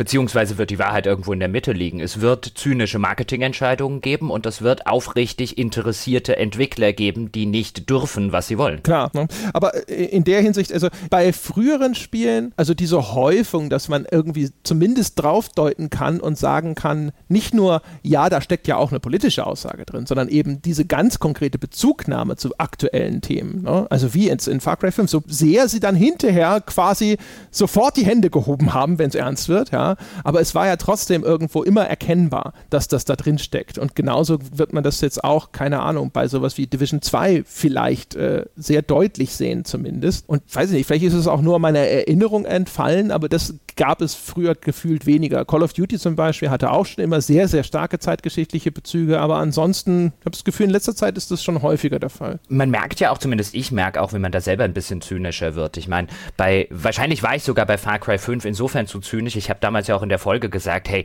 ich habe da erst gar kein, ich kann das nicht dafür kritisieren, dass es nicht, äh, dass es eben nicht diese ganze politischen Dimensionen in irgendeiner Form abbildet oder thematisiert, weil ich habe ja nie damit gerechnet, dass sie das tun. Das ist ja ungefähr dasselbe wie vor jedem neuen Battlefield oder so. Wenn dann tatsächlich die dämlichen Diskussionen losgehen, werden sie den Krieg diesmal als das darstellen, was der Krieg tatsächlich war? Nein, werden sie nicht, weil würden sie den Krieg als das darstellen, was er wirklich war, wäre es kein Battlefield mehr. Ähm, und da bin ich wahrscheinlich auch zu sehr in diese Zynismusfalle reingetappt und muss mich beim nächsten Mal wieder daran erinnern, doch, doch, doch, dafür muss man die kritisieren. Dafür diese Feigheit muss man kritisieren. Das ist übrigens auch so ein Ding, ne? Also, das ist jetzt vielleicht, äh, wirkt jetzt vielleicht erstmal wie ein harter Exkurs, aber wir haben ja in, in wirklich, wirklich vielen Folgen schon immer mal so ein bisschen darüber gesprochen, was ist denn die Anspruchshaltung der Spielepresse auch zum Beispiel. Und ähm, auch da ist ja wieder zu vermerken, was ist denn überhaupt die, die, die Rolle des Spielekritikers? Und das kann man ja aus verschiedenen Perspektiven betrachten betrachten, ja. Und eine Perspektive ist ja, welche Funktion hat er vielleicht in so einem Gesamtökosystem, wenn es um ein Medium geht. Und seine Funktion in diesem Ökosystem ist es ja eigentlich, derjenige zu sein, der höhere Ansprüche stellt an das Medium und der aufzeigt, warum es eben noch nicht genug ist und wo es noch mehr zu leisten hat. Und wenn man da seine Ansprüche zu weit runterschraubt und zu sehr nur anhand eines Status quo urteilt, dann verfehlt man zumindest aus dieser Perspektive so ein bisschen seine Rolle auch, derjenige zu sein, der immer sagt, ich traue dem Ganzen noch mehr zu. Da geht noch mehr. Das können wir besser.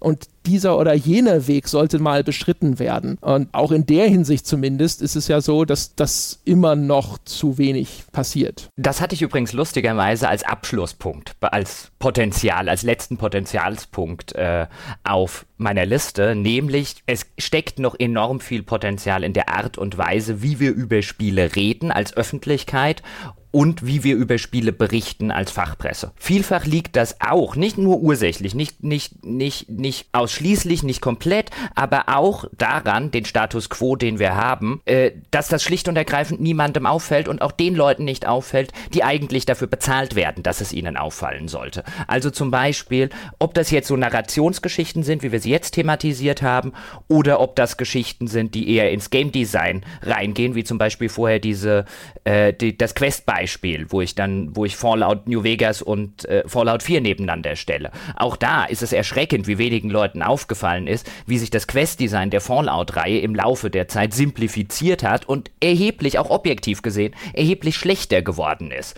Ähm, auch das wird nicht wirklich irgendwo thematisiert. Und da glaube ich, dass ein großes Potenzial dieses Mediums, insbesondere wenn es jetzt zum Massenmedium geworden ist und weiter wird, daran liegen, dass sich hoffentlich auch der Diskurs um Computer Computer- und Videospiele weiterentwickelt und den Leuten, die dafür bezahlt werden, dass ihnen Dinge auffallen, die vielleicht nicht jedem Spieler auffallen, dass denen die Dinge dann auch auffallen. Ja. Und dass sie drüber reden und damit wiederum eine öffentliche Debatte anstoßen. Auf einer ganz trivialen Ebene jetzt nochmal zum Beispiel auch. Also das, äh, wir, das kam schon mal auf, als wir, ich glaube, in einem Livestream oder sowas gefragt wurden, ja, ob wir denn irgendwie jetzt da nicht besonders kritisch sind oder sonst irgendwas in der Art, wie wir Spiele teilweise besprechen. Und äh, wo ich damals auch schon gesagt habe, im Grunde genommen erweist man Entwickler und, und Medium insgesamt den, den Hörern sowieso einen Bärendienst, wenn man seine Ansprüche dazu weit runterschraubt. Welchen Ansporn gibt es für den Entwickler denn quasi, sich wirklich Gedanken darüber zu machen, wie er einen Schritt nach vorne gehen kann, wenn er dafür, dass er einfach die Standardansprüche erfüllt, anscheinend schon mit 88 oder 90 oder sonst was als Wertung auf Metacritic im Durchschnitt nach Hause gehen kann. Also eigentlich ist ja das auch, selbst auf diesem banalsten Level, wenn wir es runterbrechen auf diese, diese Beurteilung, dieses Fazit, ja, und in seiner noch schlimmeren Form der aggregierten Bewertung, selbst da, es gibt also die Funktion auch als eine Triebfeder zu wirken, einen Antrieb irgendwo zu unterstützen, zu sagen, gehe dahin, wo nicht schon 50 Leute vor dir gewesen sind. Auch in dieser Hinsicht ist das natürlich nicht hilfreich. In, in dem Kontext finde ich es immer wieder interessant, weil so ein bisschen dieser diese versteckte oder implizierte Vorwurf äh, kommt, wenn man eben kritisch auf dieses Medium blickt. Och, du hast ja, du bist ja nur noch irgendwie, sitzt ja oben irgendwie zynisch in deinem Elfenbeinturm rum, findest irgendwie alles scheiße ähm, und hast überhaupt keine Leidenschaft mehr. Du bist gar kein richtiger Gamer mehr. Wo ich dann häufig da sitze, wenn einer von uns beiden kein richtiger Gamer ist, dann bist du das. Ja? Ich bin derjenige, der mit genug Leidenschaft an die ganze ganze Sache rangeht, dass es mich ankotzt, wenn Spiele und das ganze Medium auf der Strecke treten oder sogar in mancherlei Hinsicht einen Rückschritt machen. Ich bin derjenige, der leidenschaftlich genug ist, dass ich hingehe und sage, ich erwarte mir von einem Medium, das mehr kann, auch tatsächlich mehr ja, ich will nicht kreativen Stillstand. Wenn du alles unkritisch bejubelst, was irgendwie rauskommt und alles geil findest, dann bist du der Scheiß-Gamer, nicht ich. Äh, so. Also vielleicht nicht, vielleicht ein bisschen in mehr in Watte gepackt, ja. Nee, nee, nee, nee. Ab und zu, Watte weg, Dachlatte raus. Ja, aber ich finde halt, wie gesagt, also das, ist, das habe ich ja eben schon gesagt, also ich glaube auch, man, man tut niemandem einen Gefallen, wenn man äh, unkritisch ist. Ganz im Gegenteil. Also im Grunde genommen, es ist, auch wenn das jetzt natürlich, ja, der Entwickler, dessen Spiel du gerade kritisierst und sagst, das ist es vielleicht jetzt gar nicht wert, dass man sich das überhaupt kauft oder sowas, selbstverständlich wird der nicht da sitzen und sagen so, huh, vielen Dank, André, ja, du hast mir gerade sehr geholfen. Ich glaube aber trotzdem insgesamt, ja, einfach in, auf dieser abstrakten Ebene betrachtet, das ist unser Job. Also kritisch zu sein und eben mehr zu fordern, ist unser Job. Und du tust unterm Strich allen nur einen Gefallen damit, wenn du kritisch bist und du bist überflüssig, wenn du es nicht bist. Kommen wir vielleicht auf den letzten großen Punkt.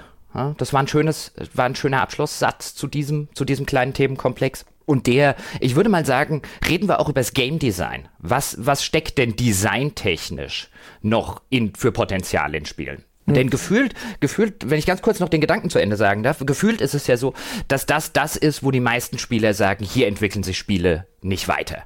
Ja, ich spiele immer wieder das Gleiche in einer neuen Iteration. Ja, es gibt keine originellen Ideen mehr, es gibt keine originellen Spiele mehr. Die großen Hersteller machen alle nur noch das Gleiche. Ich muss irgendwo äh, Tausende von Indie-Spielen bei Steam durchforsten, bis ich endlich mal wieder was äh, Originelles gefunden habe. Und Dazu, ich würde jetzt einsteigen mit der Feststellung, ich glaube, dass Game Design als Theorie und vor allen Dingen als Handwerk, weil letztlich ist das eine handwerkliche Fähigkeit, die man sich erarbeiten äh, muss, wo man theoretische Grundlagen kennen muss. Das Game Design als Grundlagenforschung sozusagen steckt wahrscheinlich noch viel mehr in den Kinderschuhen als jeder andere Aspekt in diesem Medium. Zumindest zu einem gewissen Grad. Ich glaube, ich vermute zu wissen, was du meinst und da stimme ich dir dann voll zu. Ähm, weil was ich auch auf der Liste habe bei mir ist zum Beispiel äh, die, die Kanonisierung des Wissens, was Computerspiele Spielentwicklung angeht, ist zum mhm. Beispiel auch noch nicht weit mhm. fortgeschritten. Ne?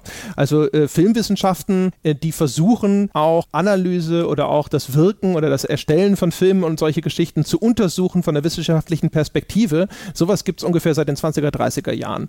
Und Game Studies gefühlt sind gerade dabei, so ein bisschen aus der Ursuppe rauszukrabbeln. Und jetzt kann man sagen, ja, äh, Game Studies, das ist ja nicht alles, aber diese, dieser Knotenpunkt, wo so ein Wissen gesammelt ist, ist extrem wichtig, glaube ich. Und da ist halt, äh, was sind Games doch extrem weit hinterher.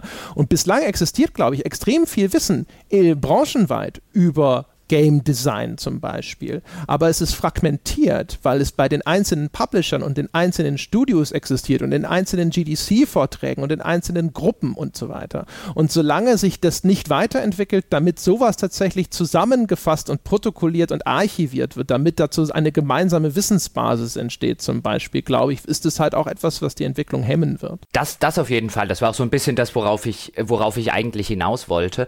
Und man, man sieht das auch immer wieder und man merkt, merkt es so schön, wenn man sich mit Entwicklern unterhält, vielleicht sogar auch mit jungen Entwicklern unterhält. Da existiert tatsächlich kein kanonisches Wissen, wie es das in anderen Bereichen gibt. Also jemand, der jetzt vielleicht Filmregisseur werden möchte und auf eine Filmhochschule geht oder Filmwissenschaften studiert, der wird sehr, sehr schnell und sehr, sehr intensiv auf ein Kanonwissen treffen, auf Dinge, die man handwerklich einfach wissen sollte, wenn man sich mit dem Medium näher auseinandersetzt. Der wird auf Fachbegriffe äh, stoßen, der wird auf Standardwerke stoßen, die er zu lesen hat oder durch die er sich durchzuarbeiten hat und, und, und.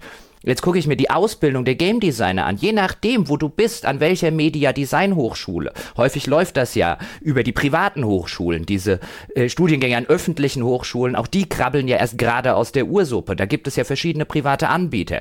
Die sind natürlich auch noch alle kostenpflichtig. Das heißt, du musst dir erstmal leisten können, Game Design zu studieren äh, oder eben zertifizierter Game Designer überhaupt zu werden. Dann ist die nächste Frage, ist diese Hochschule oder diese, äh, dieser private Anbieter, ist der über der Branche Branche anerkannt. Da gibt es ja auch einige, bei denen man immer wieder hört, oh, Absolventen von denen nehmen wir lieber gar nicht.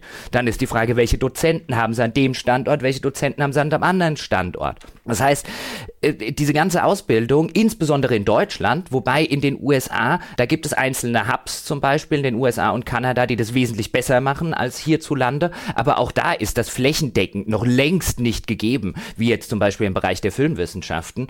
Da steckt, glaube ich, das aller, allermeiste Potenzial, schlicht und ergreifend auch sich auf, auf Game Design Konventionen äh, zu einigen. Wie viele, wie viele ganz banale Dinge noch nicht durch äh, die eigentlich in eine Konvention gegossen werden sollten, noch nicht, noch nicht in eine Konver äh, Konvention gegossen sind, ist eigentlich relativ absurd. Also äh, so, so reine, reine Standardgeschichten wie, keine Ahnung, wieso heute immer noch Leute ein Spiel designen, das es mir verbietet, auf bei, einem, bei einer PC-Version jetzt beispielsweise, oder wegen mir auch bei einer PlayStation-Version, ist mir völlig egal, die es mir verbietet, aus dem Spiel heraus ins Hauptmenü oder zurück in das Konsolenmenü zu gehen.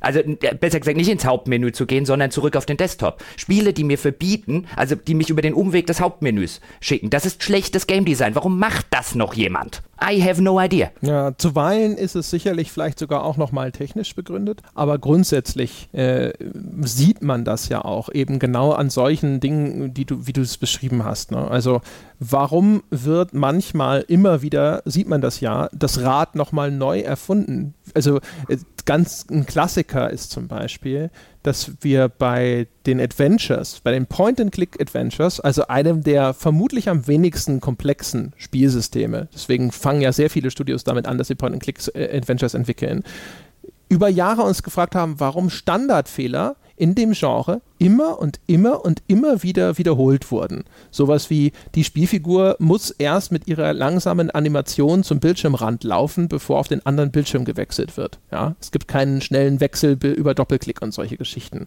Es hat lange, lange Zeit gedauert, bis sich solche Konventionen halbwegs etabliert haben und ich würde nicht ausschließen, dass es heute noch immer noch Point-and-Click-Adventures gibt, die erscheinen und genau die gleichen Fehler wiederholen weil es einfach nirgendwo einen Sammelpunkt gibt, wo solches Wissen vermittelt würde. Und dadurch ist es halt, weil das so fragmentiert ist und es existiert immer eben in diesen einzelnen Blasen, wo dann ein Austausch stattfindet. Und entweder derjenige kommt da rein oder findet diese Ressource irgendwo oder eben nicht. Und dann ist er dazu verdammt, die Fehler zu wiederholen, die schon 50 andere vor ihm gemacht haben. Und gerade diese, diese, diese Ansammlung der, der Ressourcen, also das, das Wissen, das auch tatsächlich irgendwo archiviert und hinterlegt ist, wo man es auch nachschlagen kann, ich glaube, das wird auch noch, das wird auch noch sehr, sehr lange dauern. Und ich glaube, glaube, das ist, das, das ist wirklich das größte Hemmnis, was Weiterentwicklungen im Game Design äh, angeht, nämlich dass das Erlangen des mittlerweile bekannten Wissens, dadurch, dass eben zentrale Anlaufstellen letztlich völlig fehlen, diese Erlangung des Status quo beispielsweise, wenn du junger Game Designer bist und einfach das Wissen haben willst, das gestandene Game Designer heute haben, nur um an diesen Punkt zu kommen, bevor du dir überhaupt Gedanken drüber machen kannst, wie können wir das denn alles besser machen, bis du überhaupt an dem Punkt bist, bist du wahrscheinlich schon an dem Punkt, äh, wo du sagst, äh, äh, da bin ich jetzt die nächsten 20 oder 30 Jahre mit beschäftigt, sozusagen. Das ist vielleicht auch der Grund, also ganz viele Firmen, äh, hast du ja vorhin selber schon angedeutet, sind immer so ein bisschen äh, so, ja, die Leute, die diese Hochschulabsolventen oder sonst irgendwas, das ist ja dann gar nicht so berufstauglich und so und die, also erstmal ist das natürlich eine Klage, die man wahrscheinlich immer hört von Firmen, wenn sie irgendwelche Absolventen irgendeiner Ausbildungsinstitution bekommen, dass das ja alles total be berufsfremd ist, was die da beigebracht bekommen, weil dann gerne auch übersehen wird, dass dann so ein bisschen äh, analytische Grundlagen geschaffen werden, ja, die sich vielleicht nicht immer sofort ummünzen lassen darin, dass er auch genau das Produktionssystem kennt, das in der jeweiligen Firma zum Einsatz kommt, aber das dann dafür später für Problemanalyse zum Beispiel dann oder auch überhaupt für problemorientiertes oder wissenschaftliches Arbeiten notwendig ist.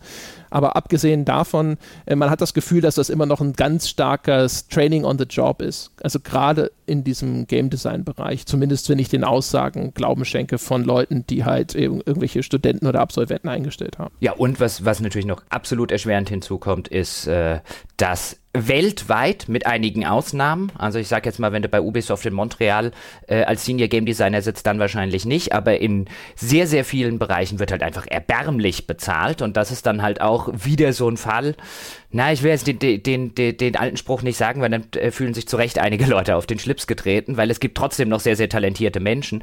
Aber wenn, wenn wir halt nicht hingehen, insbesondere in Deutschland, und mal anfangen, die Leute so zu bezahlen, wie es sich eigentlich für jemanden jemanden gehört, der ein international erfolgreiches Produkt auf den Markt bringen möchte.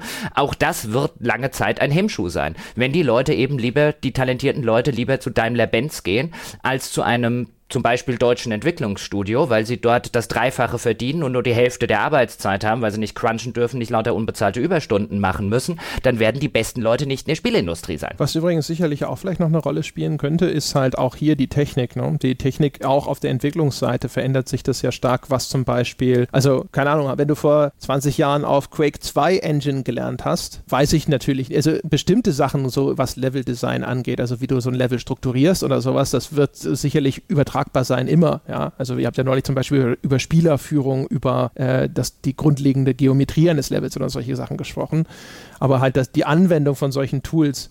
Ich weiß gar nicht, wie stark das standardisiert ist im Filmbereich, aber andererseits könnte mir vorstellen, dass es in fast allen Industrien einfach so eine, zumindest eine Reihe von zwei, drei Tools gibt, die man eventuell in einer Berufsgruppe beherrschen können muss. Wobei das jetzt ja auch wieder so ein Fall ist, selbst wenn du dir Wissen autodidaktisch aneignen möchtest. Wir haben ja schon öfters mal gesprochen, wie problematisch das selbst als Journalist ist, sich Spielewissen anzueignen. Aber das gilt natürlich auch auf der anderen Seite. Wenn ich jetzt ein an Filmen interessierte, ein angehender Filmregisseur bin, und vielleicht auf meinem Lehrplan im Studium der Filmwissenschaften nicht explizit Alfred Hitchcock draufsteht. Ich mir aber bei Alfred Hitchcock angucken will, wie hatten der das gelöst, wie hatten der dieses Problem gelöst, wie arbeitet er da mit Kamera, wie arbeitet er da mit Licht und Schatten, dann habe ich mich an einem Wochenende, wenn ich mich anstrenge, durch das komplette Werk Alfred Hitchcocks geguckt. Hab mir vielleicht Notizen gemacht, habe einige Inspirationen gefunden und so weiter und so fort. An diesem ganzen Wochenende habe ich aber noch nicht mal ein BioWare-Spiel durchgespielt. Das letzte Mal schon davor gewarnt, ausgerechnet Hitchcock als Beispiel zu nehmen, weil das schaffst du nicht an einem Wochenende. Ah, ja, aber der, weil du wieder so kleinlich bist, du weißt, worauf ich hinaus will.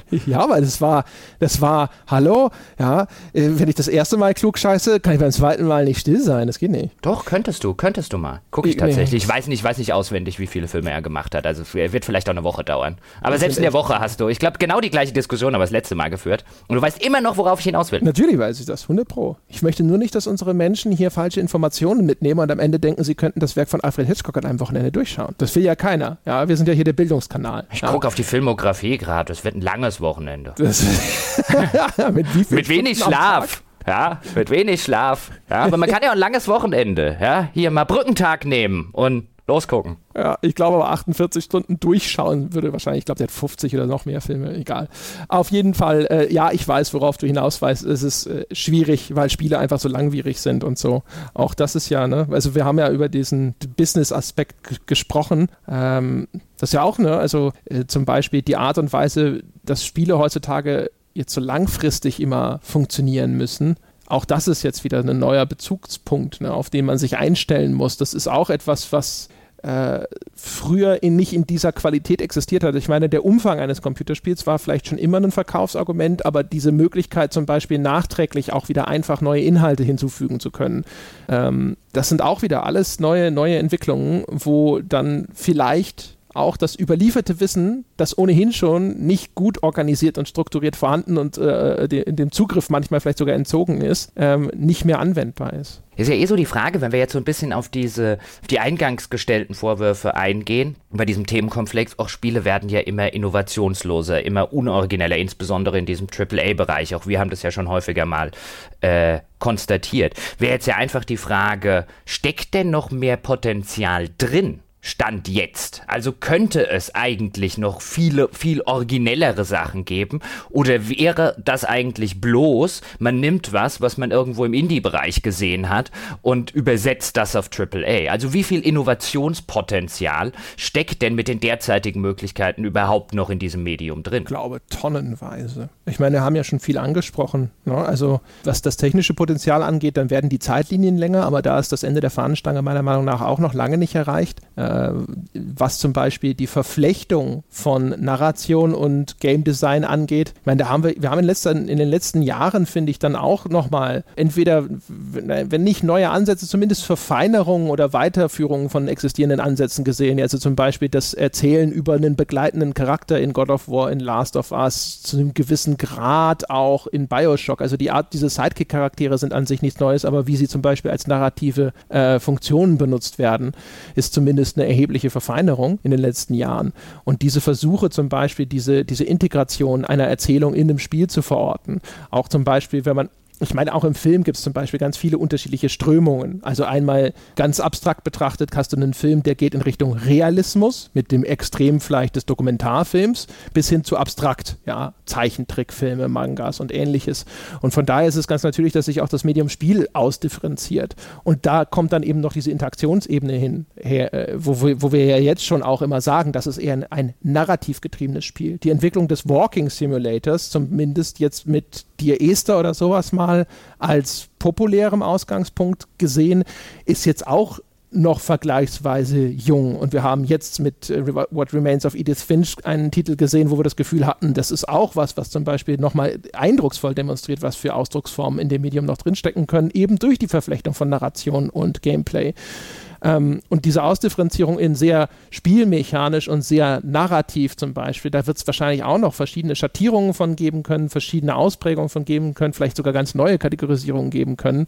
Also also aus meiner Perspektive, meiner Meinung nach, wenn wir nur über, erstmal über Potenzial sprechen, nicht unbedingt jetzt erstmal so, in welchem Zeitraum wird es ausgeschöpft und wird es jemals komplett ausgeschöpft, aber gibt es Potenzial, sage ich, Tonnen. Ja, also ich würde, es kommt ein bisschen drauf an. Also wenn wir jetzt, wenn wir jetzt auf reine, auf, auf reine Mechanik, auf reines Game Design gehen, ich glaube, dann gibt es nicht tonnenweise Potenzial für völlig neue Dinge. Und ich glaube, es gäbe relativ viel Potenzial für neue neue Kombinationen von bekannten Dingen.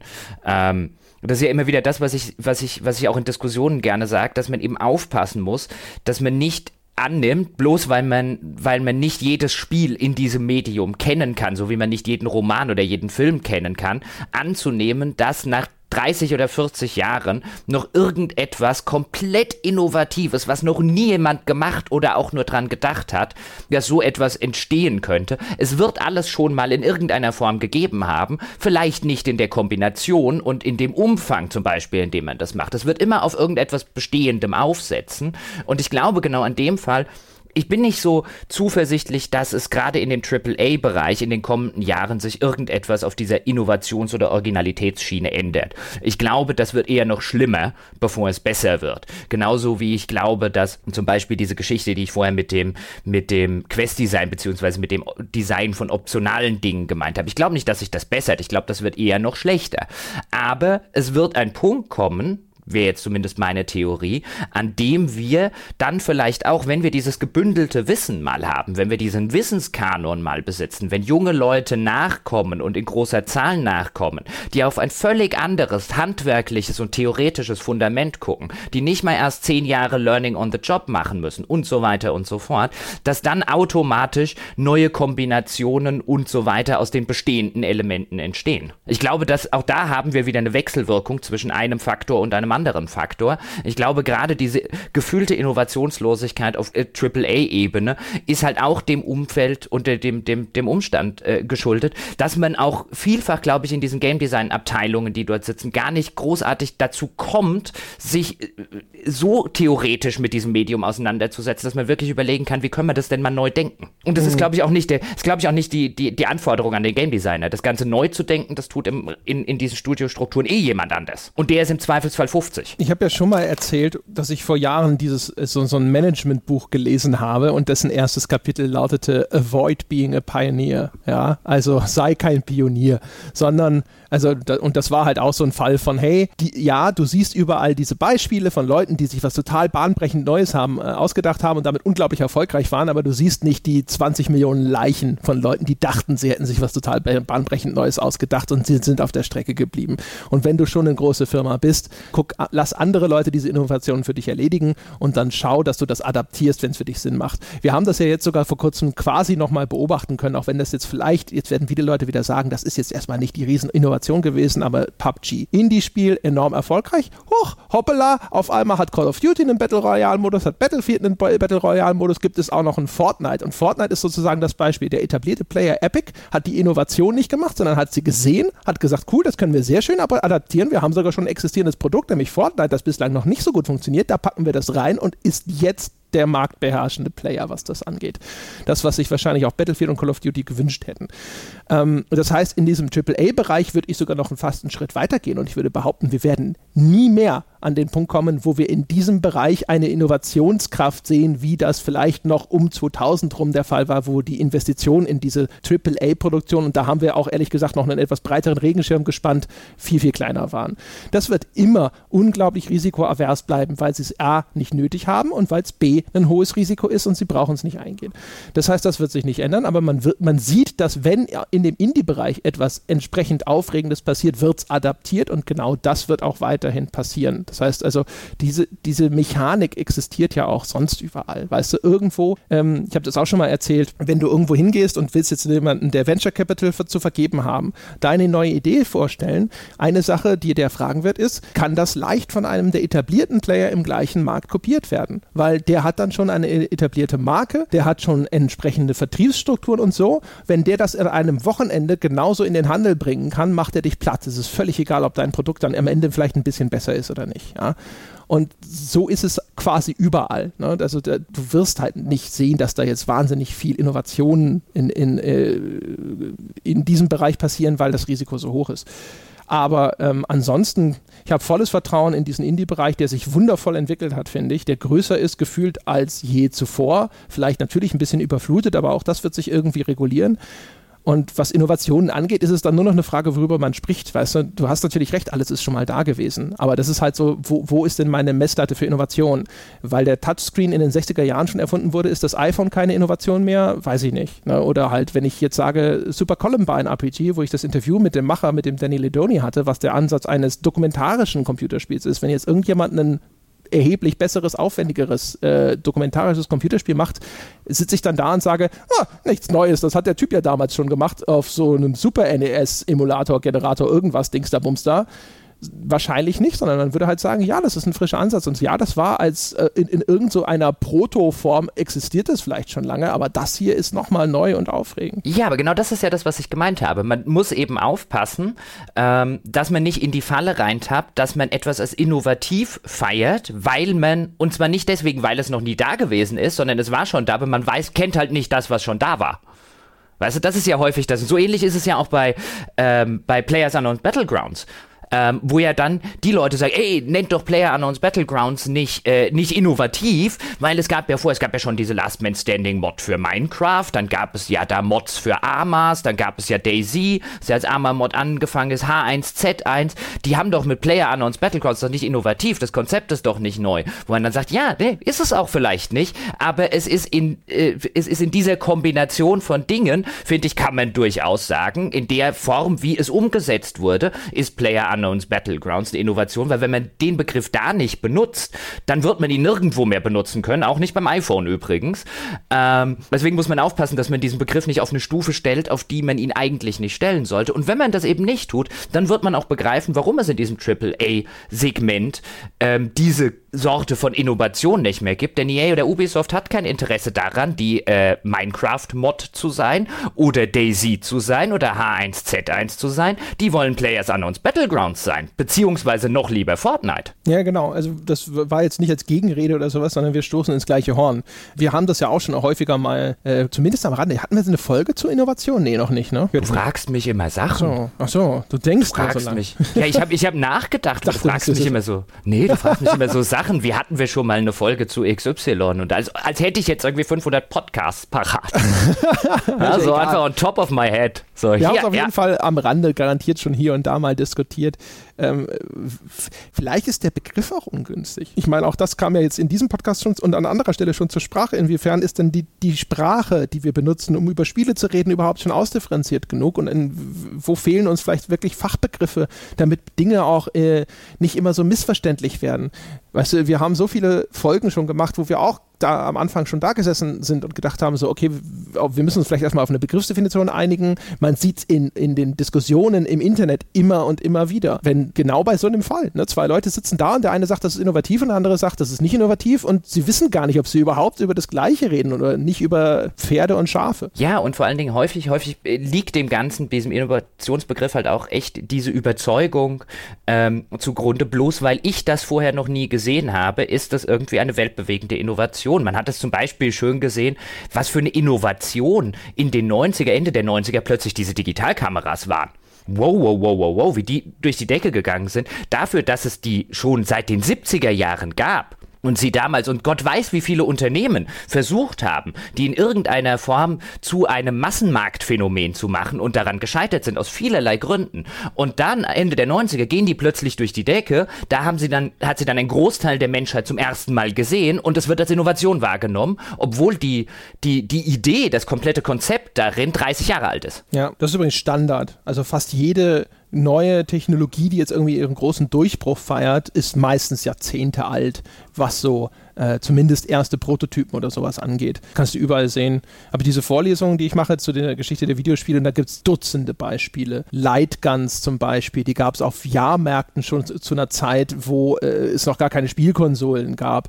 So eine Art Internetanbindung, damals noch über das äh, Kabelnetz, das Fernsehkabelnetz hatte das Intellivision als allererste Konsole. Das ist eine Konsole Anfang der 80er rausgekommen ist und so weiter. Das lässt sich endlos fortsetzen. Alles, wo man so denkt, so, oh, was für eine Innovation hier. Ja, nein, das hat sich, das gibt es fast immer schon, also ewig lange Zeit vorher. Aber es ist halt entweder noch nicht marktreif als Produkt oder die Rahmenbedingungen sind einfach noch nicht entsprechend vorhanden. Genauso wie halt so erste, die Dreamcast, die legendär mit ihrer großen Online-Anbindungskampagne gescheitert ist. Lange nicht die erste Konsole ist, die eine Online-Anbindung besessen hat, aber erst bei der Xbox und eigentlich auch zuerst so richtig bei der Xbox 360 waren die Rahmenbedingungen so, dass das tatsächlich etwas war, was Leute tatsächlich genutzt haben, interessiert haben, was auch ein Kaufargument war. Und dann, dann sind wir jetzt aber auch bei wieder bei so einem interessanten Punkt, wo jetzt auch wieder das Internet mit seinen ganzen modernen Kommunikationsmöglichkeiten so eine Rolle spielt.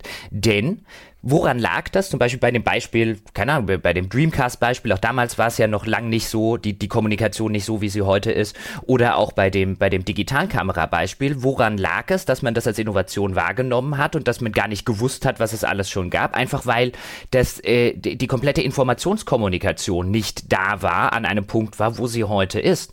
Das heißt, wenn vor 15 Jahren oder vor 20 Jahren ein großer Spielehersteller ein erfolgreiches, äh, äh, ein erfolgreich innovatives Kleinstprojekt quasi in, in AAA kopiert hat, dann hat man das als innovativ wahrgenommen, weil im Zweifel kannte man das andere halt nicht. Und es gab auch nicht die Möglichkeit oder Internetforen, wo einem dann Leute erzählt haben, das ist doch nur eine Kopie von XY. Das heißt, so ein bisschen die Frage ist auch, wie sehr kann man heute noch innovativ sein, gefühlt innovativ sein für eine Öffentlichkeit, wenn die, wenn in die Öffentlichkeit sofort hereingetragen werden kann, wo man sich das abgeguckt hat. Was man sonst vielleicht gar nicht vor 20 Jahren, analoges Zeitalter vor 25 Jahren, man hätte das nie gewusst, dass es das erfolglose Spiel XY, das keiner gekauft hat, gegeben hat, dass das schon äh, äh, zehn Jahre vorher so gemacht hat. Man hätte das als innovativ wahrgenommen. Ja, genau, das stimmt. Das haben wir äh, bei der Geschichte mit der Gamer-Community, wo jetzt äh, so viel diskutiert wird. Ne? Wie ist denn, wie ist diese, diese, diese toxischen Kommentare? Ja, das ist ja eine Entwicklung der Neuzeit, wo wir auch schon gesagt haben, so, ja, Wer weiß, ob das nicht früher auch schon so war, aber da muss man halt Briefe schreiben. Ja, zum Beispiel. Also da, man sollte sich halt da auch so, so ein bisschen fragen, oder ich glaube, es wäre tatsächlich auch, äh, wäre tatsächlich interessant, mal Dinge, die im Spielebereich innovativ auf so einer Game Design Ebene wahrgenommen werden, so die Leuchtturm-Projekte, äh, äh, wenn man jetzt Leute fragen würde, was sind denn die 20 innovativsten Spiele aller Zeiten, die würden dir die aufzählen, und dann mal wirklich nachzuforschen, inwiefern die tatsächlich innovativ und nicht nur in Anführungszeichen gefühlt innovativ waren. Meine Theorie wäre, sehr viele sind nur, nur gefühlt innovativ. Ja, wie gesagt, es ist halt echt eine Grenzziehungsfrage. Du kannst natürlich dich bei Portal hinstellen und sagen, ja, aber Prey hatte das mit diesen Portalen, hatte das schon vorher. Äh, aber es ist halt ne, nochmal, die, die, die Anwendung der Mechanik ist halt aber völlig anders. Und deswegen haben die Leute das als innovativ empfunden. Natürlich, aber jetzt guckst du dir vielleicht an, welches Spiel gab es denn noch? Also ich meine, Prey wäre jetzt auch was, was mir einfällt. Aber vielleicht weiß ich es, vielleicht gab es ja ein Indie-Spiel, an dem sich die damaligen Indie-Entwickler orientiert haben, dass die absolute Kernmechanik, vielleicht ohne Portale, sondern mit was anderem, äh, schon fast genauso gemacht hat wie bei Portal, nur wir kennen es alle nicht. Ja, ja, gut möglich. Hm. Gut möglich. Also, das ja. ist, ja. Was ich halt auch also in, in, der Hinsicht, ja, genau, also was, was Innovationen angeht, klar, äh, das ist sicher richtig, auch mit, der, mit, mit den heutigen Kommunikationsmethoden wird es sicherlich immer schwieriger sein. Aber deswegen sage ich ja auch, vielleicht ist das halt auch einfach so eine, eine Begrifflichkeit. Es ist immer schwierig, äh, wenn man sagt, so, wir müssen diese, diesen Begriff anders denken, ja, oder die Messlatte, ab, ab wann er anwendbar ist, irgendwie anders verteilen, sondern vielleicht muss man halt auch einfach überlegen, ob man das vielleicht in, mit einem anderen Begriff einfach bedenkt, der weniger missverständlich ist für die Leute da draußen. Ich glaube, in, in, in beiden Fällen, ob wir beide das jetzt versuchen, anders zu denken oder einen neuen Begriff erfinden, werden wir, werden wir wenig erreichen. Ja? Hallo? Das ist ich dachte, wir sind, wir sind doch der Nabel, ja, wir, der, wir sind der, Leitpodcast. Wissensverbreitung, ja, wir sind ja. auf dem Elfenbeinturm oben drauf, ist doch ein Leuchtturm eigentlich, oder? Ja, und ein riesiger Sendemast, mit dem wir in die Köpfe aller Leute neue Begrifflichkeiten mhm. pflanzen können. Ja, genau. Mhm. Ja, so wie man es vom Radio scary. mal gedacht hat, Ziemlich dass das alles hier äh, Mind Control ist, ja. Ziem, ziem, ziem, ziemlich scary. Und wenn wir sowas hätten, muss ich mal ganz kurz oben aufs Dach. Ich hätte ein paar Botschaften und das Volk zu jubeln. Ja, die ersten fünf Minuten dieses Podcasts. da war es an. Da habe ich auf den roten Knopf gedrückt. Erhöhen Sie auf 20 Dollar im Monat mindestens. ja. Ich bin auch mal gespannt, also auch jetzt, also, also diese ganz konkreten Ausdrucksformen beim Computerspiel bin ich halt echt gespannt. Also jetzt gerade, wo die Technik sich vielleicht nicht mehr so rasant weiterentwickelt, erwarte ich, dass da die Fortschritte stärker werden und hoffentlich dann eben auch gepaart eben mit einer stärkeren Konzentration des Wissens an bestimmten Stellen, dass das halt auch einfacher nachlesbar wird. Ähm, weißt du, so wie, ich habe es vorhin schon mal gesagt, also im Film zum Beispiel, das, was man heute gewohnt ist, was ein Film macht, zum Beispiel alleine nur mit seiner Schnitttechnik, ja, also dass du äh, zum Beispiel eine Parallelmontage hast, wo zwei Handlungen von völlig unterschiedlichen Personen an völlig unterschiedlichen Orten, die aber vielleicht gleichzeitig stattfinden oder sowas, dass das durch Schnitt nebeneinander montiert wird und du kannst dem als Zuschauer folgen. Oder äh, sowas wie, heutzutage ist es ja schon fast Usus, dass Filme auch in, in verschiedenen Zeitebenen erzählen. Ja? Ich glaube, Westworld war es, das ist noch nicht mal so richtig für nötig hielt, das ganz klar zu colorcoden. Früher hat man noch wenigstens einen fetten Sepia-Filter drauf geklatscht und inzwischen ist es halt so ein Ding so, naja, wenn du es nicht schnallst, wir lösen es hinterher auf. Das ist auch so ein bisschen unser Twist hier, ja. Oder die Implikation durch einen Umschnitt. In Indiana Jones 3, wenn der junge Indiana Jones seinen Hut aufsetzt und dann kommt der Umschnitt auf den alten Indiana Jones und die Implikation durch die Bildsprache ist eindeutig, das ist die gleiche Figur, aber es ist jetzt sehr viel später, der ist deutlich älter geworden, aber es ist immer noch der gleiche Mensch und wir verstehen das automatisch. Und das sind alles sprachliche Mittel des Films, die das Medium über Jahre und Jahrzehnte entwickelt hat. Und bei Computerspielen, die haben sich halt in dieser Hinsicht viel abgeschaut, aber in ihrem dynamischen, interaktiven Prozess, also außerhalb von Cutscenes Aliens und so weiter. Da gibt es, glaube ich, auch noch viel Raum für die Entwicklung von eigener Sprache im Computerspiel. Wir haben so ein paar Irrläufe auch schon gesehen, so wie drücke diese Taste, damit sich der Blickwinkel deiner Figur automatisch zu dem richtigen, Ereig wichtigen Ereignis umwendet, was so ein bisschen komisch ist. Es gibt ein paar interessante experimentelle Sachen, wie dieses äh, 30 Flights of Loving, was ich mal mit dem Sebastian, glaube ich, in so einer Folge über kurze Spiele durchgesprochen habe. Oder warst du da auch dabei? Ich weiß es gar nicht mehr. Auf jeden Fall, dass halt auch geschnitten ist wie ein Film und wo man gesehen hat, dass so eine relativ harte, schnelle Schnitttechnik auch in einem Computerspiel funktionieren kann, ohne dass du völlig desorientiert bist. Äh, solche Beispiele, finde ich, zeigen, dass da noch unfassbar viele Möglichkeiten sind, wie diese ganze Erzählsprache in einem Computerspiel sich noch weiterentwickeln kann. Das ist übrigens ein sehr, sehr schönes Beispiel, was du gerade genannt hast, mit dem drücke die Taste, damit du siehst, was da hinten wichtiges Storymäßiges passiert, weil wir wollen eigentlich keine Cutscene einsetzen, ja, die dich aus dem Spiel rausbringt, aber wir wissen ja nicht, wo du jetzt gerade hinguckst, während dort drüben in Echtzeit irgendwas passiert, was du dir echt dringend angucken solltest und wie man es dann eben versucht mit einem, äh, mit einer immersionsbrechenden Anzeige, ja, jetzt mal bitte hier, keine Ahnung, R2 gedrückt halten oder X drücken oder was auch immer, damit die Kamera kurz dahin äh, zentriert wird, weil es keine eigene Cutscene geben soll. Da gibt es garantiert eine gute Lösung dafür. Vielleicht hat sie sogar schon ein Spiel und ich kann mich nicht dran erinnern oder habe es nicht gespielt. Äh, möglicherweise hat sie auch noch kein Spiel gehabt und in ein paar Jahren wird dem ersten Spieleentwickler eine geile Lösung einfallen, wie man eben das, die Aufmerksamkeit des Spielers auch ohne Cutscene irgendwo in einem Level auf solche Dinge lenken äh, kann und keine Angst haben muss, dass der Spieler sie verpasst. Und wenn das erstmal erreicht ist, dann nimmt ganz plötzlich die Notwendigkeit von Cutscenes ab und dann wirst du ganz andere Spiele besitzen. Denn sehr, sehr häufig sagen die Entwickler, der einzige Grund, warum sie eine Cutscene einbauen, häufig, ist nicht, weil sie unbedingt eine geile Cutscene haben wollen, sondern weil sie Dinge vermitteln wollen, die sie in der Spielwelt, wo sie Angst haben, dass sie die nicht vermittelt bekommen. Weil der Spieler guckt genau dahin, wo er hingucken soll. Ja, genau. Also Ansätze kennen wir ja schon. Das wird ja auch häufig übers Leveldesign gemacht, dass du einfach durch so einen Choke-Point geführt wirst und dann weiß der aber auch, wo du hinschaust. Ne? Oder bei 4 äh, hatte ich schon mal erzählt, wo die Entwickler gesagt haben, sie haben halt Schockeffekte hinter den äh, Leitern platziert, die du hochklettern musst, weil sie wissen, wenn du am Ende dieser Leiter ankommst, wissen sie genau, wo du hinschaust.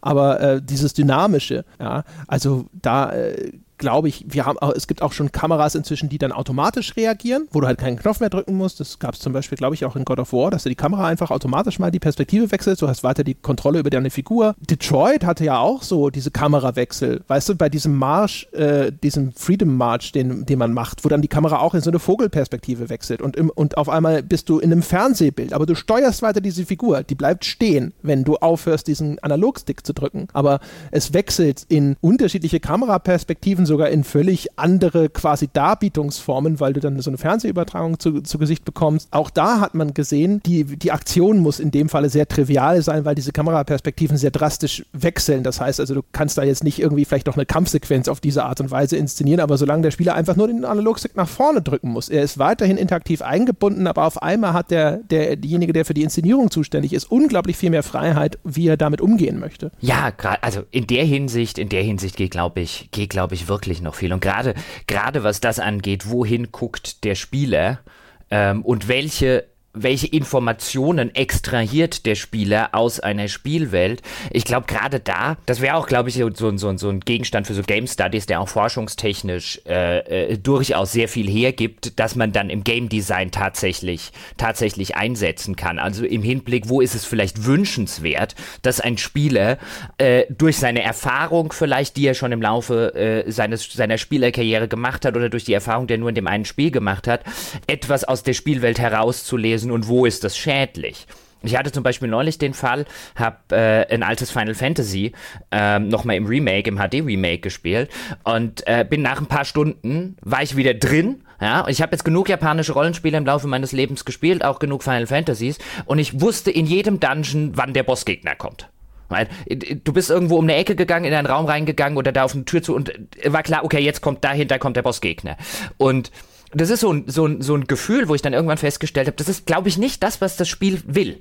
Ich glaube nicht, dass der Spieldesigner will, ähm, und teilweise hast du es auch inszenatorisch gesehen, dass der Bosskampf eine Überraschung sein sollte. Aber für mich als Spieler war er keine mehr, weil ich das gelesen habe. Das ist jetzt so ein Fall von, ähm, ich habe Informationen extrahiert, die der Game Designer vielleicht besser verstecken sollte. In anderen Fällen sagst du vielleicht, okay, wie, da hätte der Game Designer oder der Level Designer oder der Story Designer hätte da gerne mehr Informationen transportiert und ich habe sie nicht gelesen. Also überhaupt dieses, was liest denn ein Spieler aus einer Spielwelt und was sind seine Visual Clues und wie übersetzt er die in Handlungen und so weiter. Ich glaube, da ist noch enorm viel Potenzial. Wenn man das einmal weiß, beziehungsweise wenn man da Trends und Tendenzen absehen kann und die wiederum ins Spieldesign implementieren kann, dann wirst du eine ganze Menge machen können. Und insbesondere, wo gucken Spieler denn eigentlich hin in einer bestimmten äh, Situation? Ich glaube, da ist noch massiver Forschungsbedarf. Ich glaube, das machen sehr viele, zumindest nach meinem Eindruck, sehr viele Game Designer gehen entweder davon aus, okay, der Spieler guckt nicht dahin, wo wir das gerade brauchen, deswegen kommen solche Sachen wie eben ein drücke diese Taste, um das bedeutende Ereignis zu sehen.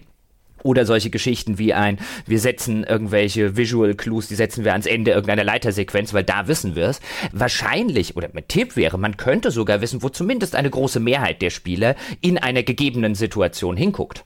Man weiß es nur nicht. Ja, gut, also, es gibt ja jetzt schon, äh, auch da wieder der Verweis auf die Walkthrough-Folge zur Spielerführung. Es gibt ja jetzt schon durchaus viele Mittel, von denen man weiß, so kriege ich den Spieler dazu, dass er hingeht. Ne? Also über dieser Tür brennt eine besonders helle Lampe. Ja, oder in Half-Life, da ist der Ton orange irgendwie zu finden und der Spieler weiß, okay, da geht es weiter, weil ich ihn daran gewöhnt habe, da habe ich ihn trainiert drauf sozusagen ich kann mir vorstellen, dass man genau solche Impulse setzen kann, äh, indem man, äh, um die Aufmerksamkeit in bestimmte Richtungen zu lenken, da wird es auch bestimmt schon Erkenntnisse geben. Ähm, nur halt wieder die Frage, ne, wo, wie gut sind die tatsächlich irgendwo zentralisiert abrufbar? Ich kann mir auch zum Beispiel gut vorstellen, dass wir, dass wir irgendwann an den Punkt kommen, wo wir feststellen, dass bestimmte Arten für, von Erzählungen, damit das harmonisch eingebunden wird, äh, auch bestimmte Arten von Gameplay-Systemen brauchen, die sie dann auch tragen und unterstützen. Und dass ein sehr dynamisches System dann vielleicht einfach eine viel abstraktere Story braucht. Sowas wie Journey. Ich meine, man sieht ja sowieso schon übergreifend, dass bestimmte Mediengattungen für bestimmte Sachen halt vielleicht besonders gut und besonders schlecht geeignet sind.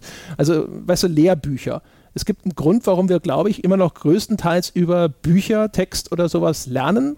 Insbesondere, weil ich habe den Satz gelesen, habe es nicht verstanden, ich lese den Satz schnell nochmal. Ich gucke aber keinen Film dazu, weil wenn ich da was nicht verstehe, dann genau diese Stelle zurückzuspulen, ist halt einfach viel umständlicher, weil das Medium dafür sozusagen nicht gut ist. Aber wenn ich vielleicht bestimmte Sachen visualisiert bekomme in einem Film, verstehe ich vielleicht Zusammenhänge auf einmal besser, die mir der Text nicht gut vermitteln konnte. Oder der braucht zumindest eine Grafik in diesem Buch. Und genauso kann ich mir vorstellen, dass es für Computerspiele ähm, bestimmte, zu, so, sozusagen bestimmte Harmonie zwischen Erzählung und äh, dem Gameplay-System äh, braucht. Dass halt bestimmte Systeme starrer, linearer sein müssen für eine, eine Geschichte und andere Sachen sind dann vielleicht einfach abstrakter, so wie in Journey, dass er den Rahmen für Interpretation schafft und auf eine bestimmte emotionale Erfahrung abzielt. Äh, aber halt, äh, weißt du, an, ansonsten nicht irgendwie eine sehr konkrete Geschichte erzählt. So ein bisschen wie im Filmbereich diese Koyanis Quatsi äh, heißt das. Das ist auch so ein, das ist ein Film, der eigentlich nur aus Bildern und Musik besteht. Ja, und auch eher so bestimmte Interpretationen und bestimmte Gefühle hervorrufen soll. Das ist, glaube ich, eine ganze Trilogie, die es da gibt. Ich weiß mal nicht, wie die anderen heißen. Aber sowas kann ich mir vorstellen. Ja, man sieht es ja auch vor allen Dingen schon, schon längst. Also du, du siehst ja, dass du gerade zum Beispiel Geschichten, die ähm, eine oder, oder narrative Spiele, die eher intimere Geschichten, Geschichten über Beziehungen, Geschichten über sowas wie Verlust, äh, Liebe und so weiter erzählen wollen, dass die insbesondere dort gut funktionieren, wo relativ wenig Gameplay stattfindet, nämlich in, in vielleicht in Adventures, Schrägstrich Walking Simulators, sowas wie Life is Strange, sowas wie What Remains of Edith Finch äh, und so weiter und so fort, dass die insbesondere da gut funktionieren. Und wenn andere Spiele, die viel, ein viel dynamischeres, viel dynamischeres atmosphäre Spielumgebung. Wir haben es ja äh, schon mal thematisiert am Beispiel von Fallout 4, dass eigentlich eine sehr intime Vater-Sohn-Beziehung und der Vater auf der Suche nach seinem verschollenen Sohn, die überhaupt nicht funktioniert in diesem dynamischen Umfeld. Ähm, ich glaube, die, die Beispiele für deine Theorie, die findet man heute schon zuhauf. Ja, es war, äh, genau, aber die Entwicklung dahin, also ob da eine eine Einsicht stattfindet, dass wir irgendwann diese ganze ludonarrative Dissonanz einfach ernster nehmen und auch einfach gezielter uns überlegen, welches Spielsystem steckt denn dahinter. Ich, es gab, glaube ich, Dutzende Beispiele, wo man da, das Gefühl hatte. Jetzt vor kurzem habe ich dieses Vampire zum Beispiel auch gespielt, was ja dann erstens ein Action-Rollenspiel ist, aber auf der anderen Seite ein sehr, sehr narrationslastiges Spiel ist, was äh, über unendlich viele Dialoge oder so seine Geschichte erzählen will, was auch ehrlich gesagt nicht gut zusammengepasst hat. Und ich habe das Gefühl, oder würde zumindest, ich glaube, ich würde erwarten, dass in einem reiferen Medium die, die Macher der Zukunft ein viel besseres Verständnis für sowas haben und einfach viel bewusstere Entscheidungen treffen und sagen, wenn wir diese Art Spiel machen wollen, dann machen wir dazu besser so eine Geschichte oder umgekehrt. Ich vermute, das wird dann einfach davon abhängen, was hinterher in der Vermarktung effektiver ist. Ja, also kann ich diese Geschichte besser vermarkten, dann wird die die dann den Ton angeben und dann wird man sich dazu das entsprechende Game Design wählen oder umgekehrt. Aber also ich kann mir nur schwer vorstellen, dass dieses häufig so ein bisschen zusammenzwingen äh, einer Erzählung und einer Spielmechanik, dass sich das unendlich fortsetzt. Das ist übrigens auch äh, äh, übrigens einer der Gründe, warum ich nicht glaube, dass wir. Äh, ich habe ja vorher zum Beispiel schon mal gesagt, ähm, dass äh, wenn Battlefield quasi den Krieg so darstellen würde, wie er war, wäre es kein Battlefield. Jetzt kann ich vielleicht an dieser Stelle mal ganz kurz ausführen, was ich damit meine. Denn wenn wir den Krieg als Antikriegsspiel sehen wollen würden, dann würde sich sehr wahrscheinlich ein Ego-Shooter nicht sonderlich gut dazu eignen. Denn der Ego-Shooter in seiner ganzen Mechanik äh, unterstützt eigentlich viel mehr die, ich nenne sie jetzt mal äh, äh, bewusst provokant, so die Kriegsverherrlichung, den Krieg als Abenteuerspielplatz, den Krieg, wo, äh, wenn die Heldenreise zu Ende ist, ich wieder Gewehr bei Fuß am Spawnpunkt oder am letzten Savepunkt stehe, um die Schlacht doch noch eigenhändig zu entscheiden und die Menschheit von den Nazis zu retten. Das und dieses, äh, diese, diese, diese Narration, die ein Battlefield inhärent hat, denn Battlefield erfüllt nicht meine Definition, aber Battlefield erfüllt sämtliche, in Anführungszeichen, Tatbestände der Kriegsverherrlichung laut äh, Bundesprüfstelle für jugendgefährdende Medien. Wurde trotzdem das letzte Teil mit ab 16 durchgewunken. Ich will nicht sagen, ich will Battlefield verbieten. Ich frage mich nur, wofür wir die Definition haben, wenn die USK sie trotzdem ab 16 durchwinkt. Das ist kein Antikrieg. Das wird den Krieg nie schonungslos darstellen. Ähm, und das Genre dazu eignet sich auch gar nicht besonders, den Krieg als das darzustellen, was er ist, weil es dem eigentlichen Spielgefühl wahrscheinlich sehr zuwider wäre wäre, wenn man ihn, das eben ein Ego-Shooter vermittelt, wenn man den Krieg so darstellt, wie es wäre. Deswegen sollte man auch aufhören zu hoffen, dass Battlefield das irgendwann mal tut, weil nein, Battlefield wird das nicht tun. Ähm, schon deswegen, weil es danach kein Battlefield mehr wäre. Man sollte sich aber vielleicht fragen, hey, für so ein Antikriegsspiel, vielleicht nicht als Shooter, vielleicht gäbe es etwas anderes, das ein Antikriegsspiel, das ist ja im Filmbereich, im Literaturbereich, Antikriegsromane, Antikriegsfilme, gibt es wie Sand am Meer, gibt es im Spielebereich nicht. Existieren schlicht nicht. Beziehungsweise nur ganz, ganz wenige. Ja, ich wollte sagen, ein paar ja. haben wir schon. Aber ja, genau.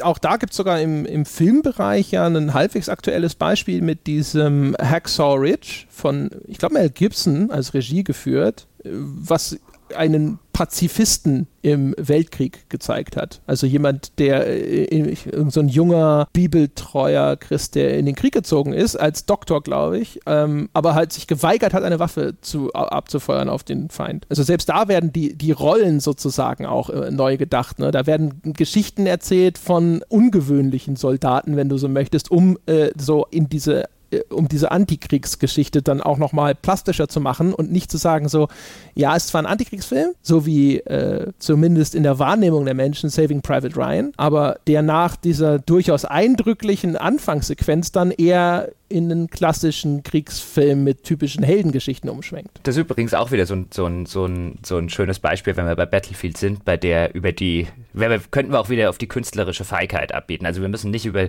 über das, das äh, über blöde sexistische Kommentare und so weiter, äh, da müssen wir gar nicht lange äh, drüber reden, wie blöd und sexistisch die sind, aber wenn du dir die Reaktion von EA anguckst, wo du dann halt auch merkst, so ein, ach, ihr begründet das, und weißt du, dann kommen die mit dem Realismusargument. Ja, was auf der anderen Seite schon dämlich ist, ja, wo dann die Leute gesagt haben, ja, aber den, äh, äh, es gab äh, äh, Frauen am, äh, an der Front im ersten, im Zweiten Weltkrieg sind doch unrealistisch, wo dann ja auch viele andere wiederum gesagt haben, so ein, ja, und Respawnen ist auch unrealistisch und Panzer, die dir auf den Kopf fallen und die du überlebst. Und die Tatsache, dass du nach mehreren Schusswunden noch weiterlaufen kannst und dass du eine Gesundheitsregeneration besitzt, alles auch unrealistisch. Ja, warum regst du dich über die Frauen auf? Andersrum geht EA genauso hin und sagt, ja, aber es gab ja sehr, sehr viele Frauen im Krieg. Vielleicht jetzt nicht genau an der Stelle, wo wir sie eingebaut haben und es gab ja auch tatsächlich viele Frauen, die kriegsbeteiligt waren, weniger jetzt an der Westfront in irgendeiner Form oder in den westlichen Kampffronten irgendwo der, an der Front, aber die durchaus beteiligt waren. Anstatt einfach das zu sagen, was sie nämlich eigentlich dahinter den Kulissen tun, wir wollen eine Frau im Spiel haben. Live with it.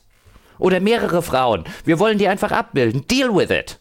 Ja, da, aber da drücken sie sich ja drum rum, weil sie wollen ja keine politische Botschaft machen. Und natürlich ist das eine politische Botschaft. Ja, und vor allem ist es halt wieder so geiles Doublespeak. Äh, genauso halt in diesem Falle wieder. Also die eine Informationsebene Aussage der Firma und die andere konkreter Inhalt des Spiels. Also auch, weißt du, so, äh, äh, wie viele Spiele überhaupt vorschützen, jetzt in irgendeiner Form, also egal ob sie den konkreten Begriff benutzen oder nicht, aber realistisch zu sein. Und man dann aber Dinge darin vorfindet, wo man sich denkt, also wenn dein Anspruch gewesen wäre, realistisch zu sein, dürfte ich all dem hier nicht begegnen. Und was du gemeint hast, ist halt, ich wollte eine Kulisse mit äh, der Anmutung einer historischen Authentizität, wie du sie aus Filmen kennst, schaffen. Ja, man hat das, man, ich habe das in der Vergangenheit ja an mir selber beobachtet, also ist mir heute ja ein bisschen peinlich. Irgendwann bin ich dann so ein bisschen dahinter gestiegen, dass es eigentlich dämlich ist, aber lang genug hat es gedauert. Ich Idiot habe ja in Testberichten auch durchaus von realistischen Waffensounds gesprochen, wo ich mir dann denke, ich habe keine Ahnung, ob diese AK-47 realistisch klingt. Ich habe keine Ahnung, wie eine AK-47 klingt. Ja, das also ist dämlich. Ich kann von Glaubwürdigkeit reden, aber nicht von Realismus. Ich bin mir sicher, in der Hinsicht haben wir uns alle schuldig gemacht. Bin mir auch sicher, den Begriff des Fotorealismus vielleicht irgendwo mal benutzt zu haben. Und der war immer Bullshit und es wäre heute immer noch Bullshit. Ja, oder äh, was weiß ich. Es, es, mag ja Kollegen geben oder so, das will ich ja gar nicht abstreiten, die wissen, wie äh, unterschiedliche äh, Hand- und automatische Feuerwaffen klingen oder die tatsächlich wissen, wie sich ein Formel-1-Auto steuert. Ja, ich habe bestimmt auch irgendwann bei einem Rennspiel, das ich vor etlichen Jahren getestet habe, irgendwas von realistischer oder unrealistischer Fahrphysik in einem Auto und in einer Umgebung, wo ich noch niemals dieses Auto gelenkt habe, äh, geschrieben. Ja, aber ja. Ich gelobe Besserung. Ich glaube, ich habe mich gebessert. Ich würde da heute ja. von glaubwürdig reden. Und ich glaube, das ist, das ist übrigens auch ein relativ relevanter Unterschied, weil innerhalb einer gewissen Fantasie kann auch etwas Unrealistisches glaubwürdig sein. Man muss, es, man muss halt nur wissen, was ist Realismus und was ist Glaubwürdigkeit. Zwei Paar Schuhe. Ja, der Kontext ist halt wichtig. Genauso wie jetzt einige vielleicht gedacht haben, hey, du hast sogar in diesem Podcast schon mal den Begriff Fotorealismus benutzt. Und da habe ich halt gesagt, es wird sich weiter annähern an. Und ich habe nicht behauptet, es sei irgendwo hergestellt worden. Ach ja, apropos. Fotofinish. Zwei Stunden Marke erreicht. Das war eine ganz schlechte ja. Überleitung, aber ich, äh, I deal with it. So, ist meine künstlerische Integrität, ja. Ich kann auch schlechte Überleitung. Es äh, kann ja nicht immer nur ich die schlechte Überleitung mhm. machen. Mach du doch mal die schlechte nicht Abmoderation. Die, die, war noch nicht Nein, schlecht. nein, äh, die, die mach doch voll. mal. Das ist ja. der Teil, zu dem man als erstes springt. Wir werden in Zukunft hoffentlich eine eigene Kapitelmarke für die Abmoderation haben, für die Leute, die sie zuerst hören möchten, weil sie es nicht mhm. erwarten können. Ja. Aber dieses Mal, meine Damen und Herren, haben sie es geschafft. Jetzt kommt sie nämlich die, die beste Abmoderation der, der Welt, will ich jetzt. Ich hätte die ab jetzt, Absolut. also ich werde jetzt mich gleich stumm schalten, ja, werde mich zurücklehnen mhm. und wenn ich ja. nicht vor Begeisterung vom Stuhl falle, ob diese Abmoderation, ja, dann, äh, äh, dann aber Du weißt. Ja, ja dann gehst du wieder ins Hinterzimmer ja, zu den dann, Elektroshops. Dann, dann, dann, ja. dann halte ich so lange die Luft an, bis. ja, genau. Ja, so.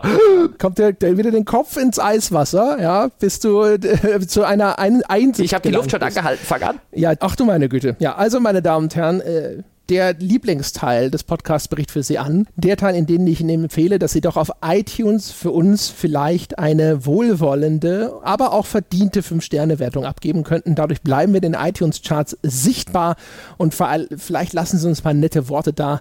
Das motiviert uns jeden Tag aufs Neue hier Höchstleistung zu zeigen. Apropos, wenn auch Sie Höchstleistung zeigen möchten, dann werden Sie Unterstützer dieses Podcasts. Gehen Sie vorbei auf gamespodcast.de slash Abo und sorgen Sie dafür, dass Sie in Zukunft auch noch all unsere fantastischen Bonusinhalte hören können und dürfen. Das ist übrigens auch der Ort, wo Sie Bäcker werden über Steady. Wie Sie erinnern sich an meine Worte vom Anfang dieses Podcasts, deswegen werde ich sie jetzt nicht wiederholen. Aber falls Sie sagen, nee, sorry, Steady ist echt nichts für mich, dann ist auch weiterhin für Sie der Weg über patreon.com slash auf ein Bier offen. Dort können Sie ebenfalls Unterstützer werden und sich alle Bonusinhalte sichern. Und wie immer der Hinweis, falls Sie in Diskussionsbedarf haben, falls Sie sagen, ich möchte mit euch noch ein bisschen über diese Folge oder über irgendetwas anderes sprechen, dann besuchen Sie forum.gamespodcast.de, um sich mit uns und anderen Menschen in gemütlicher, respektvoller Atmosphäre über Computerspiele auszutauschen. Und bevor Jochen erstickt, sage ich, das war's für diese Woche, meine Damen und Herren. Wir hören uns nächste Woche wieder. Vielleicht mit oder ohne Jochen. Mal sehen. Bis dahin. Aber war knapp.